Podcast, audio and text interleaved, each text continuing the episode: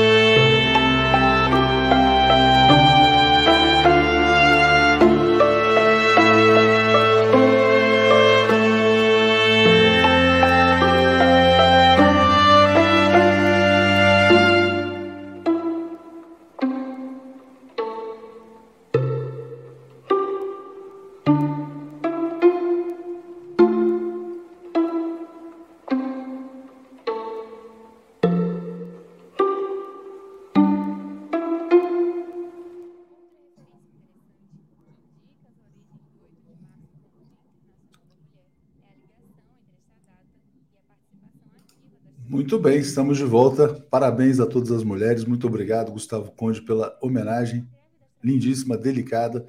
Vamos em frente. Obrigado aqui ao Carlos Fernandes, que se, tornou assinante. Parabéns a todas as mulheres de luta, diz aqui a Maria de Fátima Rodrigues. A Wanda Lúcia está dizendo: Bom dia, mãe guerreira, mulher impoluta, nossa presidenta Dilma. Lucinha Mendes, parabéns para todas que brilham aqui no chat. Reginalíssima, todo dia aqui conosco. Bom dia, comunidade, paz. Parabéns, Regina, pelo Dia Internacional da Mulher e a todas as nossas leitoras, telespectadoras, assinantes. Enfim, vamos lá. Belíssima abertura, Luna de Luxemburgo, amei.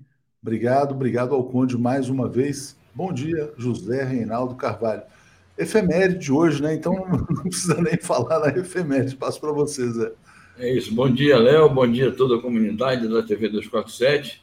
O nosso abraço a todas as mulheres brasileiras e toda essa parte é, decisiva da humanidade, a mais importante da humanidade, é, homenagear suas lutas históricas e as suas lutas do presente, a contribuição que dão à vida e, enfim, a democratização de todas as relações intersubjetivas e relações de classe também, porque a gente sabe que, historicamente, o 8 de março é uma data que tem um, conteúdo de classe muito marcante.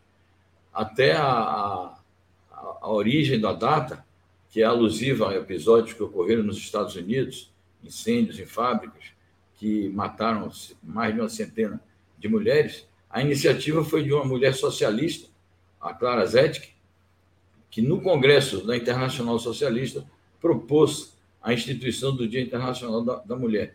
Então, isso é muito marcado pelo classismo, pela luta por direitos, e obviamente que essa luta por direitos evoluiu muito ao longo do século XX, já nesse caminho andado do século XXI. Somente nos anos 1970 foi que a ONU adotou a data. Então, é, é uma prerrogativa, digamos, foi uma iniciativa dos socialistas é, essa proclamação, né? E com isso a gente homenageia as mulheres socialistas é, na pessoa da Clara Zetkin, as comunistas na pessoa da Olga Benário, Elza Monerá e todas as que lutaram e tombaram na luta por, pela emancipação da humanidade. E quero homenagear de maneira especial nossa querida presidente, sempre presidente, Dilma Rousseff, que foi injustamente afastada do posto, legitimamente conquistado pelo voto, pelos golpistas e reacionários que infelicitam o nosso país. Então, parabéns a todas as mulheres e avante na luta por direitos essenciais que pertencem a toda a humanidade. Muito bom, Zé. E queria só complementar, né, dizer do privilégio que eu venho tendo de fazer essa série de entrevistas com a ex-presidenta Dilma Rousseff. Tem sido realmente um aprendizado muito interessante e, evidentemente, né, eh, é uma relação hoje de amizade que eu mantenho com ela. Queria dizer para vocês da preocupação que ela tem com a, a, linha editorial do 247, com a solidez, com o nosso avanço, é, com tudo, quer dizer, ela realmente se preocupa, viu? Então, ela, ela tem um carinho muito especial por nossa comunidade, pelo, pelo nosso público e de vez em quando me liga para falar: Ó, oh, saiu isso, saiu aquilo. Quer dizer, tem sido realmente muito legal manter esse diálogo com ela, mas saudando aqui todas as mulheres aqui dessa nossa maravilhosa comunidade. Alessandro Oliveira, faça um corte da abertura linda, parabéns a vocês, parabéns às mulheres. Mira Silva, parabéns, aniversariou no dia 6 de março, junto com a Sônia Guajajara. Eu vi que foi aniversário dela também no dia 6. Elizabeth, obrigado pela homenagem, mas sobretudo pelo excelente trabalho desenvolvido pelo canal. Parabéns a todas as mulheres do 247. Obrigado, Beth. Obrigado a Rosângela, sempre com a gente. Que nossa luta seja a luta de todos, que juntos e juntas consigamos construir um mundo mais digno para todas as mulheres. Né? E o um mundo mais digno para todas as mulheres é um mundo mais digno para os homens também. Aliás, uma coisa interessante né, é destacar é, conquistas importantes aí do governo Dilma, né? o avanço do Bolsa Família, Minha Casa Minha Vida, o controle desses programas sociais na mão da mulher, que tem uma responsabilidade maior pelo lar. Isso já foi falado tantas vezes né, aqui pela Tereza Campelo, né, pelas pessoas que tocaram os programas sociais, a Miriam Belchior também, importantíssimo. Obrigado aqui ao Enio Fazolo. Bom dia, Cristina Vilas Boas. Alegria de fazer parte da comunidade. Nós nos fortalecemos, exatamente. É por aí. Acho que li todos os comentários e vamos então para as... Você tem mais alguma outra efeméride que você queira registrar, Zé? Hoje? Não, não, vamos. É, hoje a efeméride é esta. É um dia muito especial para toda a humanidade. É isso aí. Helena Costa se sentiu homenageada e a Maria Helena, viva mulheres do mundo, especialmente as ucranianas, que enfrentam com a proteção das crianças contra os nazistas. Então, tem que lembrar as mulheres ucranianas refugiadas. Aliás, é um drama, né, uh, Zé? Porque eu estava lendo essa questão das mulheres ucranianas, o que se criou uh, na, na, Europa é uma crise de refugiadas, refugiadas com seus filhos, porque os homens estão sendo impedidos de sair.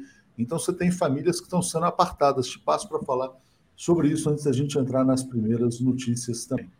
É isso. Desde o primeiro momento que eclodiu o conflito, o governo do Zelensky decretou uma lei marcial que impõe é, a permanência dos homens de 18 aos 60 anos no país, e isso tem gerado este fenômeno da é, evasão das mulheres com seus filhos, muitos de braço ainda, bebês, e, de fato, isso cria uma, um, um elemento adicional numa crise humanitária que já é de per si muito grave. Legal. Então vamos lá, vamos então passar aqui para as notícias, entrando já direto no tema da guerra na Ucrânia. Vamos aqui. Posição chinesa, eu acho que é muito importante, Zé. Vou começar já com essa notícia. É, olha só, China pede calma para resolver conflito na Ucrânia, diz que a, que a amizade entre o país e a Rússia é sólida como uma rocha. Né? Eles anunciaram amizade sem limites e depois da amizade sem limites houve a, a, o início da guerra propriamente, que poderia colocar a China numa situação delicada nesse relacionamento com a Rússia. Como é que você avalia esse posicionamento do governo chinês? Né? Eu avalio como uma afirmação do lado, efetivamente, em que a China se encontra porque há muitas especulações sobre isso. Houve alguns que disseram, de maneira muito interessada, que a China estava ambígua, que a China estava no muro. Houve aqueles que apressadamente disseram que a China estava procurando já se diferenciar completamente da Rússia e até mesmo fazer oposição às posições da Rússia. E esse esclarecimento do ministro das Relações Exteriores, Wang Yi, que, além de ser ministro das Relações Exteriores, é membro destacado do Conselho de Estado, que é uma instância dirigente do Estado chinês, e também é membro destacado da alta direção do Partido Comunista da China. Observar ah, o simbolismo do, do local onde ele deu essa declaração foi no âmbito da realização de um grande acontecimento político anual na China que se chama as duas sessões, que é a sessão do Parlamento chinês e a sessão do, do Conselho Consultivo Político do Povo Chinês, que é um órgão que reúne é, partidos políticos, além do Partido Comunista, e as organizações sociais da China.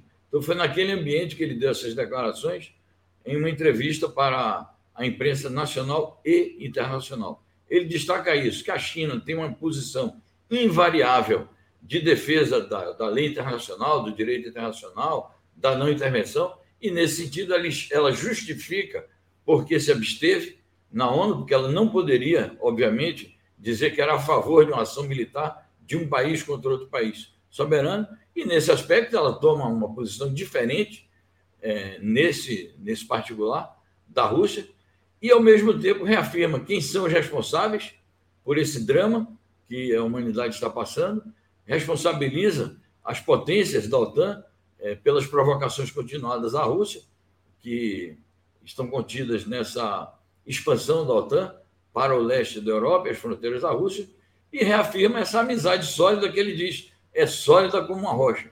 Então, ele não deixa margem a nenhuma dúvida, e a gente espera que isso resulte numa contribuição produtiva da China para a solução desse conflito. Que a China tem pregado isso, o diálogo, a paz e a solução imediata do conflito.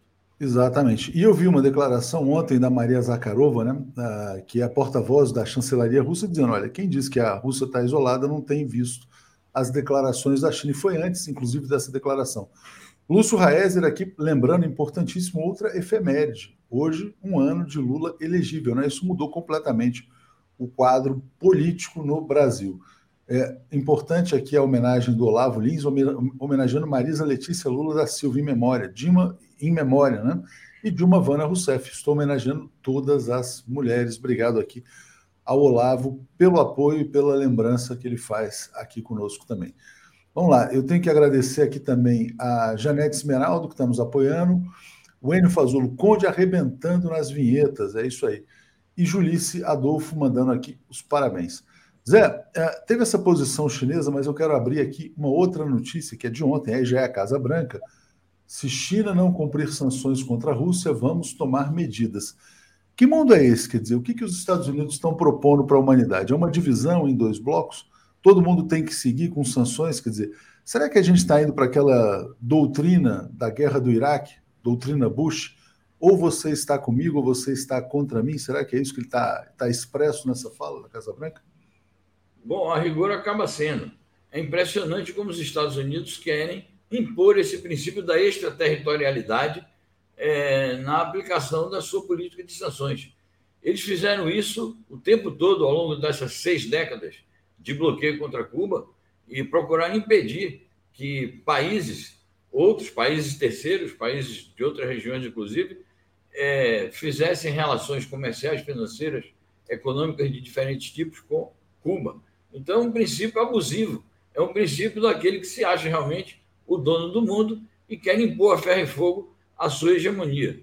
Então, eu não sei que mecanismos os Estados Unidos teria para é, impor, digamos assim, sanções à China por não acompanhar as sanções americanas e europeístas contra a Rússia. Eu acho uma arbitrariedade e não vai tardar a China a reagir a isso. E certamente que a China, como o grande credor é, dos títulos da dívida americana, tem também os seus mecanismos econômicos e financeiros para reagir a isso. Exatamente. E as sanções, né, a gente tem que repetir, elas podem acabar se voltando. Como disse ontem o Brano Altman, né, as sanções têm efeito bumerangue, né? Ah, atingem a Rússia, mas também se voltam mais tarde contra o Ocidente, como a gente falou também. Zé, vou botar dois personagens aqui que estão no campo da luta anti-imperialista para você comentar. Dias Canel, imperialismo está jogando lenha na fogueira no conflito da Ucrânia, né? Ele diz: o conflito poderia ter sido evitado se as reivindicações de garantia de segurança da Federação Russa tivessem sido escutadas com seriedade e respeito. Na verdade, a Rússia não foi escutada nos últimos anos. E vou colocar também a posição da Venezuela, que eu acho que é importante, está aqui uh, muito em linha nessa questão de apontar as causas do conflito. Maduro responsabiliza formuladores e executores dos planos de expansão da OTAN pela situação na Ucrânia. Aliás, tem muita gente nos Estados Unidos falando isso também, né? não é só o Maduro e o Dias Canel. Passo para você, Zé. É perfeito. Eu acho que as duas declarações estão em linha, são, são convergentes entre si e ambas são convergentes com a posição chinesa que nós acabamos de descrever. É bom observar que na ONU, Cuba também é, teve uma, uma, posição prudente né? É, e sempre reafirmou, desde o momento que se iniciou esse conflito, e principalmente na sessão da, da ONU, Cuba reafirmou a sua adesão ao princípio da não intervenção e evitou se colocar abertamente a favor de uma de uma ação é, militar unilateral de um país contra outro. Ao mesmo tempo, ela mostrou que os responsáveis, em primeira e última instância, por este conflito, são os Estados Unidos e os países da OTAN, que não respeitaram e não atenderam, ignoraram completamente as reivindicações de segurança da Rússia. Ao mesmo tempo, é, Cuba é, vive essa experiência na própria pele e aproveitou essa ocasião em que o Dias Canel se pronunciou contra é, as ações da OTAN para também protestar mais uma vez contra o bloqueio que está sofrendo. Em relação à Venezuela, o pronunciamento tem uma peculiaridade, porque é, se especulou muito nas últimas 48 horas que a Venezuela poderia fazer aí um cavalo de pau na sua orientação nas relações com os Estados Unidos, porque houve de fato uma oferta por parte da Venezuela claro, aproveitando a situação do ponto de vista comercial, para vender petróleo aos Estados Unidos, o que é plenamente admissível. Os Estados Unidos correram para lá, fizeram, mandaram uma delegação da Casa Branca, do Departamento de Estado, na tentativa de explorar essa situação como se fosse um flanco que a Venezuela estivesse abrindo para romper as suas relações com a Rússia e caracterizar essa situação de suposto isolamento da Rússia, que é uma tese completamente farrapada. E a Venezuela, então, ao dar essa declaração, ela naturalmente segue com seus propósitos de manter relações comerciais com quaisquer países, e seria positivo manter com os Estados Unidos, porque isso seria uma realização de uma reivindicação do país, de neutralizar ou acabar com o bloqueio que ela sofre e com as sanções, mas, ao mesmo tempo, essa reafirmação do Maduro mostra é, que a Venezuela não alterou as diretrizes fundamentais da sua política externa, nem alterou as diretrizes em relação a essa gravíssima crise no leste da Europa. Com certeza. Aliás, importante, Zé, né, lembrar que com essa disparada do preço do petróleo e, a, e o possível embargo ao petróleo russo, a Venezuela pode se beneficiar econo, economicamente. Mesmo que não tenha uma relação privilegiada com os Estados Unidos depois dessa viagem, o simples aumento dos preços vai ajudar a economia venezuelana. Alair Padovani dizendo: Atus peça à comunidade para compartilhar o Jornal 247 nas redes sociais. Peço muito, é muito importante essa lembrança e queria agradecer quem me falou ontem sobre os clipes, né? É, até me mandou um e-mail hoje aqui, não estou achando aqui agora. Ah, foi o Leandro Rocha. Obrigado ao Leandro. A gente tem que habilitar aqui, e essa coisa dos clipes é muito interessante, porque aí o telespectador pode fazer um trecho ele próprio e compartilhar o clipe do vídeo nas redes sociais. Então, além de compartilhar o 247, pode compartilhar também o próprio clipe do vídeo dessas nossas transmissões. Agradeço muito, vou botar aqui o banner das assinaturas. Zé, vamos continuar. Eu queria passar, depois eu leio os superchats aqui, tem muitos chegando. Eu quero passar por mais notícias agora sobre a questão da saída dos refugiados. Né? Então tá aqui, ó. Estados Unidos e aliados, aliados dos Estados Unidos pedem que a Rússia garanta passagem segura de civis, né? Os tais corredores humanitários. E tem uma posição da Rússia que diz o seguinte: quer dizer, que é a Ucrânia que não está permitindo a saída é, segura da população civil. Então, aqui, ó, o regime de Kiev impede a saída de civis que querem ir para a Rússia, afirmou o diplomata na ONU, que é o Vassili Nebenzia. E a Ucrânia diz que é inaceitável que existam corredores para a Rússia. Diga lá, Zé. Bom, esse é mais um ponto entre muitos, o, entre todos, em que não há entendimento entre a Rússia, por um lado, os Estados Unidos, a OTAN e a Ucrânia, por outro. É, é o que se chama aí de guerra das narrativas, guerra de versões, em que cada um sustenta um ponto de vista para explicar é, a ocorrência de determinados fenômenos especificamente este da, do fracasso é, da instalação dos corredores humanitários. Essas declarações, tanto do representante dos Estados Unidos como do russo, foram exibidas ontem ao vivo e a cores em todos os canais é, que acompanharam a reunião do Conselho de Segurança. Então, é, são, são fontes, digamos assim, naturais, porque é, era o próprio palco das Nações Unidas em que estava sendo realizado o debate. É, a questão é essa: a Rússia apresentou duas rotas de, de escape. Primeiro, dizer o seguinte: é óbvio que o corredor humanitário tem que ser seguro, isso é uma tautologia. Se não for seguro, não é corredor humanitário. Então, eu acho que todas as partes querem corredor humanitário seguro, que dê passagem à população civil, que salve as pessoas, que impeça que as pessoas pereçam é, aos bombardeios e à troca de tiros. É, no caso concreto, ontem as conversações foram um pouco assim, avançaram um pouquinho, mas não avançaram muito, exatamente por conta dessa controvérsia. A Rússia diz que não há nenhum problema em acolher civis no seu território, até porque, diz o Zelensky, até porque é, já foram para lá 168 mil pessoas oriundas da, do conflito na Ucrânia e que até agora não houve queixas, não houve problema. Então, ele está dizendo que a Ucrânia não quer aceitar porque esses cidadãos poderiam, digamos, ser influenciados pela Rússia ou poderiam revelar na Rússia determinados fatos que não seriam agradáveis para o Estado ucraniano.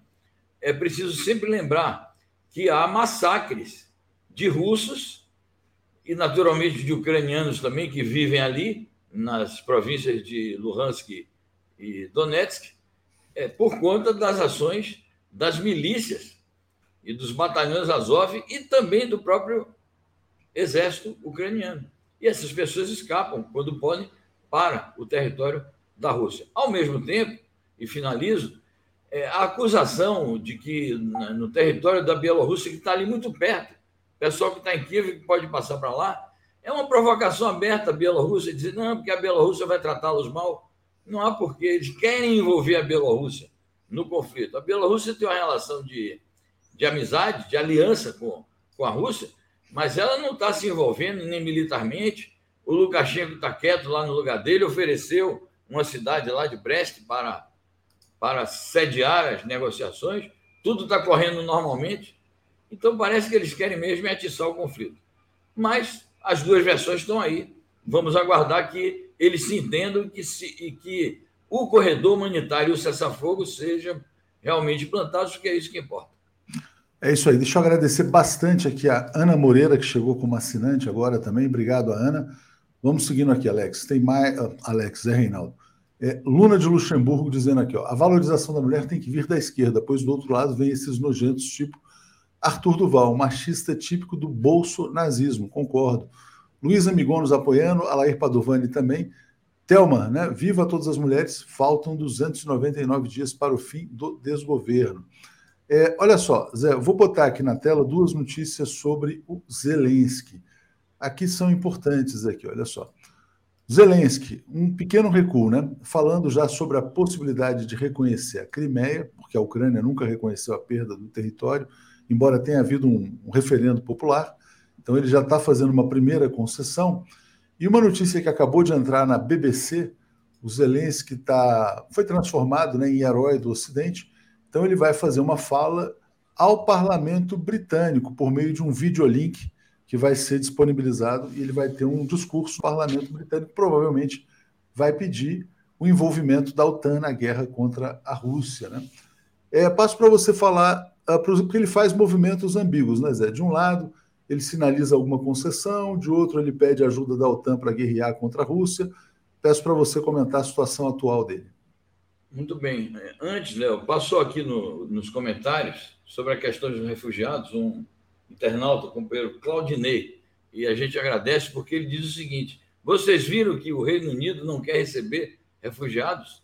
É isso mesmo, é incrível, a posição explícita e pessoal do, do primeiro-ministro. Ele disse: não, nós somos generosos, mas não dá para receber refugiado ucraniano. Então, vocês vejam a hipocrisia do Ocidente. A gente agradece aqui o, o Claudinei dizendo: enquanto a Inglaterra não quer receber refugiados, muito bem, Claudinei. Bom, essa posição do Zelensky é muito importante, essa sinalização, porque, de fato, não só ele nunca reconheceu a perda da Crimeia, como proclamou que ia lutar pela volta da Crimeia à soberania ucraniana, quando se sabe que a Crimeia nunca pertenceu mesmo à Ucrânia por direito. Foi um erro estratégico do Khrushchev, que era ucraniano, quando se tornou secretário-geral do Partido Comunista Soviético, depois da morte de Stalin, resolveu fazer uma demagogia com, com a Ucrânia, que pertencia à União Soviética, e disse: Bom, vou, vou doar a Crimeia. A Crimeia tinha sido uma república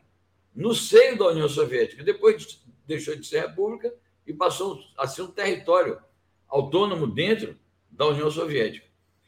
Essa posição dele é importante porque ontem também a Rússia baixou um pouco o nível das reivindicações. A Rússia não colocou mais a questão, por exemplo. Na verdade, a Rússia nunca colocou a questão de tomar Kiev. Mas a Rússia explicitou o seguinte: se vocês aceitarem reconhecer a Crimeia como parte da unidade territorial e política da Federação Russa e aceitarem também o reconhecimento da independência das repúblicas populares de Donetsk e Luhansk, a gente para de atirar. Ele falou claramente assim, o Peskov, que os Estados Unidos estão querendo perseguir. Então, a Rússia deu uma sinalização também de duas reivindicações plausíveis. E pode ser que isso abra o caminho para a área que vai ficar, digamos assim, fora da soberania e da integridade territorial da Ucrânia, pudesse ser apenas aquela faixa ali do leste, que já está toda tomada, falta cair apenas Mariupol. De maneira que pode ser que tanto a apresentação do novo formato da reivindicação russa, como essa primeira sinalização do Zelensky é, sobre a possível aceitação de que a Crimeia é russa, seja um avant-premier do encontro que haverá na quinta-feira na Turquia entre o Lavrov e o, é, o, o chanceler ucraniano. É um nome. É, é, Kuleba, Kuleba. Kuleba, exatamente. Kuleba. Dmitry Kuleba. É interessante como tanto na Rússia como na Ucrânia tem muito Vladimir e muito Dmitry. É o Kuleba, Dmitry Kuleba. A imprensa aqui bota Dimitro, mas é Dmitry, é o mesmo nome. Então é isso. É, eu acho que é um sinal, porque de fato, é, já falando, Léo, sobre esse encontro de quinta-feira, é mais do que necessário, porque essas negociações, negociações que estão em curso em Brest elas são muito secundárias e muito pouco eficazes. Eu acho que elas devem continuar se realizando, porque vai tentando resolver esses problemas de refugiado, de corredor humanitário, questões operacionais ali do terreno, mas o que vai valer mesmo são os entendimentos bilaterais em alto nível. Claro que não dá para ter a expectativa de um encontro entre o Zelensky e o, e o Putin, nem virtual, nem, nem presencial. Mas o encontro entre o Lavrov e esse Kuleba é, será bem-vindo, e quem sabe seja produtivo, porque de fato é urgente a solução política desse conflito e parar a guerra. Por fim, a operação militar especial, que é sempre a nossa posição desde o primeiro momento. Nós somos a favor do cessar-fogo e da solução política. E aqui eu me refiro mesmo a linha editorial que você anunciou aqui no dia 2 de março e que teve uma excelente acolhida do nosso público. É isso aí, Zé. Concordo com você plenamente. Deixa eu agradecer aqui a TT Aguiar, que quer fazer parte da nossa comunidade, que é ser assinante por Pix. Então, é só preencher um formulário no bit.ly barra Pix 247 ou fazer doações no pix.brasil247.com.br. Nesse bit.ly é importante porque ela se cadastra e aí fica sendo lembrada uh, para fazer Pix de maneira recorrente. Né? Então, agradeço muito a TT. Zé, a gente tem outras notícias da guerra que eu não vou conseguir passar aqui para a gente comentar, mas basicamente, quer dizer, é avanço aí militar, né? A Rússia dizendo que destruiu 2.492 alvos militares, enfim. Mas tem uma notícia que eu vou passar para você falar, uma última ainda. Antes quero ler aqui, ó. É... Kaique Butler, por que o Globo não deu hoje na capa a lista de três reivindicações da, da Rússia para acabar com a guerra? Globo é um instrumento de um outro país, né, na verdade. Não é um jornal neutro, enfim. Eles, eles têm lado. Gilberto Geraldi, por que Biden procurou Maduro se os imperialistas decretaram Juan Guaidó como presidente da Venezuela? Na prática, eles são muito pragmáticos, né? Se eles precisam da Venezuela agora, o Juan Guaidó, todo mundo sabe que ele não é o presidente. Mas quero botar essa notícia aqui na tela, que é importante, tem a ver também com a Ucrânia que essa aqui, Zé. A China instando os Estados Unidos a esclarecerem ações relacionadas a armas biológicas no exterior, porque há, inclusive, informações que havia laboratórios de armas biológicas na Ucrânia também. Né? Então, passo para você falar a respeito disso. Exatamente. E, por incrível que pareça, essa própria notícia já dá também essa informação, é que assim que começou a chamada Operação Militar Especial, é, no dia 24 de fevereiro, eles apressadamente começaram a destruir essas, é, essas instalações, porque isso, se isso é capturado, isso é crime é, contra a lei internacional. O próprio presidente da República pode ser é, também inquinado, incriminado e condenado pelas leis internacionais. E é, pesquisando sobre o histórico dessa, dessa queixa, ou dessa instância que a China fez em relação aos Estados Unidos, a notícia diz assim: a China volta a instar os Estados Unidos lá no texto. Então eu fui pesquisar, isso vem desde 2020 que a China vem alertando os Estados Unidos para esta questão. E se a gente for aprofundar essa pesquisa, a gente vai encontrar mais, mais cedo ainda é, observações da China sobre esse problema que acabam estando é, relacionados também com toda aquela problemática que os Estados Unidos criaram na, na Covid, dizendo que foi a China que, que fez experimentações e a China replicou. Então, é, não é uma coisa que apareceu agora, é uma reiteração de um pedido da China para os Estados Unidos reverem essa sua atitude. Em relação à Ucrânia, é isso. Eles têm laboratórios e começaram a destruir, para não deixar vestígios. Zé, vou te passar aqui um pedido do Alain de Oliveira Almeida, dizendo: Tragam posições também da Coreia Popular e do Japão sobre a guerra. Tem muitas informações importantes nas proximidades da Rússia. Vamos, vamos pesquisar, né? O Japão tem imposto muitas sanções contra a Rússia também, mas ele pede aqui que a gente traga informações sobre a Coreia Popular. Obrigado a vocês, Zé Reinaldo. Seguir aqui com Paulo, Alex e daqui a pouco Daphne, Aula e Joaquim também. Muito bem. Obrigado, eu. Um abraço a todos e bom programa e até amanhã. Valeu, abraço.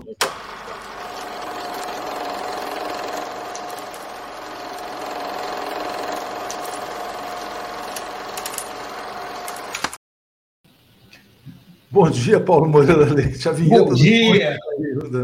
Cadê o Alex? O Alex mandou mensagem, mandou as pautas aqui.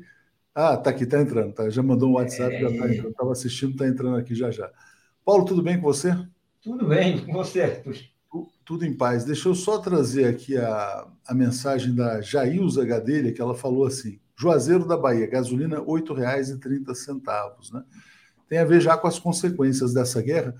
Mas eu, sinceramente, Paulo, acho que a gasolina no Brasil, a gente tem que tomar cuidado também para o Bolsonaro não se apropriar de um discurso e falar assim: não, veja bem, foi a guerra. A gasolina no Brasil, na minha opinião, não devia custar mais do que 3, 4 reais. Né? É, esse, esse sobrepreço gigantesco é fruto da mudança de preços que houve lá no golpe de Estado. Né? Então, é, o Bolsonaro agora vai querer mexer na política de preços da Petrobras, vamos falar sobre isso. Mas vamos só botar o Alex aí. Com vocês, Alex Sonic aqui também. Vamos lá.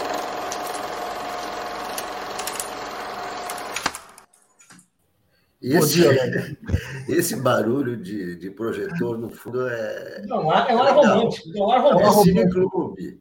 O, o, o Conde é nostálgico. Eu fiz cinema, aliás, está certíssimo. Porque eu fiz o Conde é o nosso rei das. O, no, o Conde é o rei das vinhetas aqui, Alex. E ele, ele tem esse tom nostálgico mesmo, de fato. Muito boa a vinheta, muito boa. É isso aí. Bom, estava falando do preço da gasolina, Juazeiro, na Bahia. E aí vou passar para vocês, começando pelo Paulo Bolsonaro está sendo aconselhado a mexer no preço da gasolina, segurar. Já tem os liberais apavorados, ó, oh, uma intervenção, aquela coisa toda. Porque, evidentemente, se a gasolina continuar subindo como está, é impossível que ele se reeleja, né? E ele está em campanha reeleitoral. Mas tem que alertar o pessoal né, de que o Bolsonaro deixou a coisa chegar longe demais. Paulo, você. Não, a gasolina só está chegando a esse preço, e pode chegar a 10, em alguns lugares já está em 7, provavelmente já está em 8 e tudo isso, como fruto da política do Bolsonaro de desmontar a produção local de gasolina, o refinamento de, de petróleo no Brasil, e transformar e acelerar um projeto iniciado no governo Temer de transformar a, a, a Petrobras numa grande importadora e revendedora de petróleo. Com isso, ela pode dar grandes uh, uh, uh, lucros para os acionistas privados, né? E ficam todos podem assim, podem pagar salários monstruosos para seus executivos. não vamos esquecer que o próprio Bolsonaro demitiu um, um, um, um, alto dirigente da Petrobras, não sei se era presidente, era, por causa dos seus vencimentos que eram indecorosos, né? Decorosos são minhas palavras, mas era, com essa história muito altos incompatíveis com a realidade brasileira. Só que agora essa veio a conta. Ah, na medida em que você, ah, você só tem como alternativa importar, importar a, gasolina, porque você não pode sequer comprar, importar petróleo porque a capacidade de refino diminuiu, você fica ao sabor do mercado internacional. E hoje, em função da guerra, é natural que a gasolina suba de preço, que o petróleo também suba de preço. Se, você, se ele tivesse mantido a política é, fortalecida é, é, pelo governo Lula, pelo governo Dilma, incrementar a produção nacional de petróleo, defender o preço de acordo com as conveniências da política nacional, a situação seria totalmente diferente. Agora Brasil está numa situação desesperada, o, o, o, o, petróleo está explodindo, se a gente for pensar nas condições econômicas do Brasil, no, nas carências de um transporte de massa, nós não temos alternativa ferroviária importante, não temos outras alternativas, a gasolina é, é muito importante. Bem, o preço do litro do, do, combustível é uma questão importante. Agora, o Bolsonaro, agora ele só tem o quê? Está esperando a eleição. Então, até lá, ele pode fazer uma demagogia, mas para tentar acabar, uh, esconder a sua responsabilidade. Mas eu conversei ontem com o, Zé Sérgio Gabrielli, que foi um dos grandes presidentes da Petrobras, fez uma gestão histórica na Petrobras, recuperando e ampliando a nossa produção. E ele falou: olha, ele está pagando a, a, conta, uma conta prevista. Isso não é nenhuma, não é nenhuma novidade. E ele fala com, com, com, com, autoridade, porque ele, dois meses antes da guerra, portanto, ele escreveu um artigo criticando a gestão uh, da Petrobras, ele ao lado de um outro economista, o William Novak, em que ele dizia que é o seguinte: Bolsonaro está nos deixando uma bomba, uma bomba, uh, uh, uma explosão anunciada, é uma bomba, uma explosão anunciada, uma catástrofe anunciada. E é isso que nós estamos vendo. A catástrofe chegou e ele agora está simplesmente tentando apagar as suas, os seus, os seus, as suas responsabilidades mexendo no preço. E, claro, vai falar, vai fazer uma crítica à dirigência da Petrobras para tentar, demagogicamente, mostrar-se preocupado com o orçamento do povo. É, nunca teve, né? Primeira vez, agora só na eleição que ele se preocupa. É, ô Paulo, uh, só uma dúvida que você gravou o Gabriel para a gente passar no fim de semana? Foi um bate-papo? Não, eu vou te falar, eu deveria ter gravado agora. Vou gravar e vou ligar e vou gravar, mas ainda não gravei. Acho que valeria muito gravar uma entrevista com o Gabriel para a gente passar no fim de semana. Eduardo para entender o que está acontecendo. Aí foi uma conversa curta, mas vamos fazer assim. Exatamente. Eduardo Lessa, civis deveriam sair pela capital nazista ucraniana, Odessa, está dizendo aqui. Alex, eu vou botar aqui então na tela a nossa manchete, que é essa aqui, ó. Ministros, né, os conselheiros políticos do Bolsonaro, ele está sendo aconselhado a segurar a gasolina para tentar se reeleger e também os acionistas terão uma cota de contribuição durante a guerra. Petrobras lucrou 105 bilhões de reais no ano, vai distribuir 101 bilhões, né? Ontem, Alex, a gente falou sobre o Landim, que vai para o Conselho de Administração da Petrobras para ser o presidente, que é o atual presidente do Flamengo. E nessa matéria, é interessante, o que se fala é que o Landim ele vai chegar com essa missão de mudar o discurso da Petrobras. Não, eu sou um cara do mercado de petróleo, sou do mercado, mas dá para fazer. Ele trabalhou 30 anos na Petrobras, então o Bolsonaro está preparando uma guinada, de fato, no seu discurso em relação à Petrobras. As ações caíram 7% no dia de ontem. E eu passo para você, Alex. Não, o problema é o seguinte: é as previsões é, para os próximos meses, se essa guerra continuar, são as mais sombrias quanto ao petróleo, porque é, se o petróleo da Rússia for boicotado, como é proposta das sanções econômicas, isso vai provocar uma elevação de preço que é calculada pelo banco americano JP Morgan, é, dobrar o preço do barril até o final do ano, se essa guerra continuar. O JP Morgan está prevendo 185 dólares o barril. Quando a guerra começou, estava 79.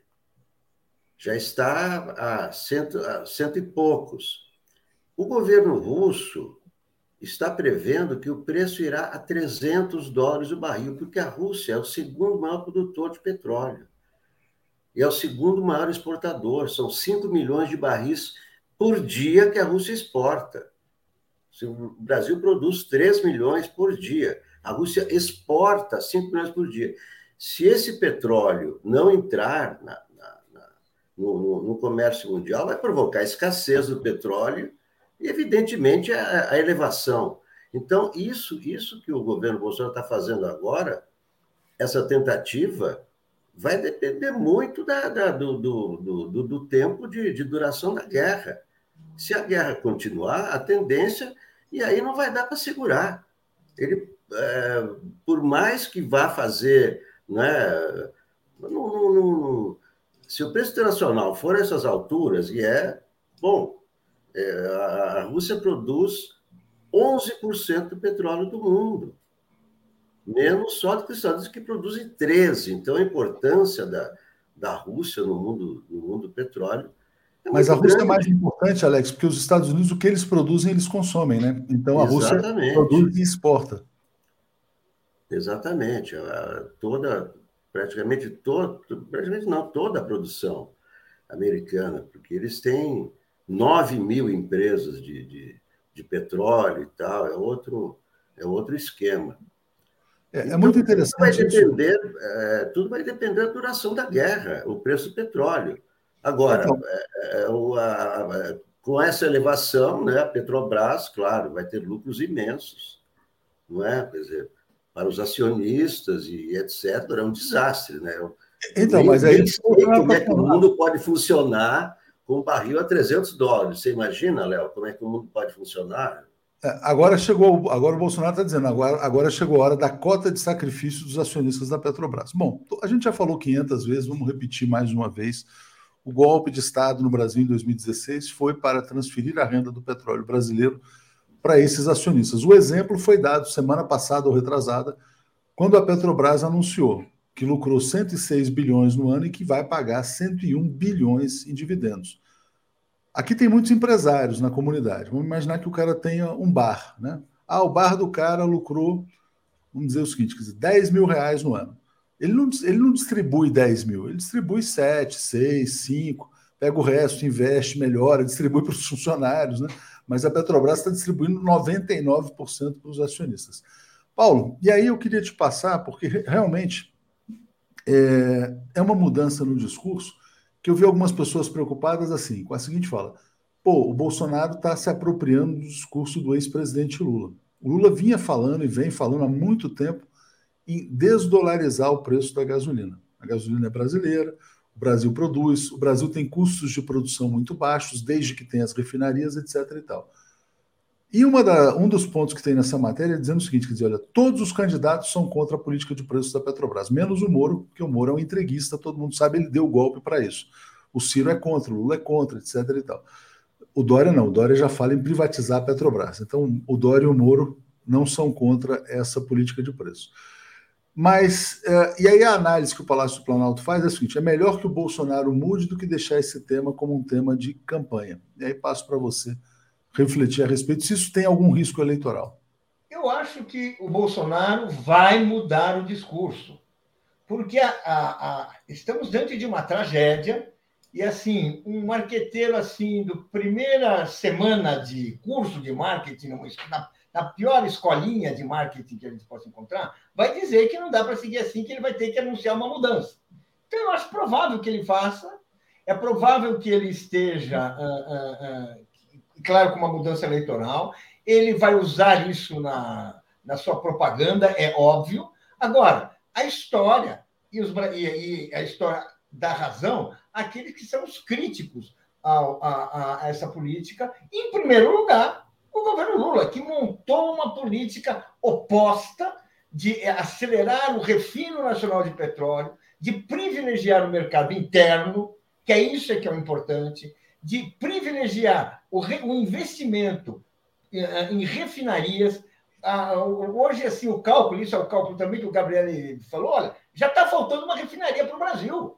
Ou seja, nós estamos precisando de uma refinaria, pelo menos. Ou seja, então, é, é preciso aumentar a produção interna. Enquanto que a gestão neoliberal da Petrobras, inspirada pelo Paulo Guedes e apoiada de, com toda a energia pelo Jair Bolsonaro, era o quê? Vamos importar petróleo Vamos, vamos equiparar o preço do petróleo uh, uh, vendido no Brasil com o preço do petróleo do mercado internacional, o que é um crime, né? porque estamos falando de economias diferentes, de rendas diferentes. É um crime para todo mundo, menos para os acionistas.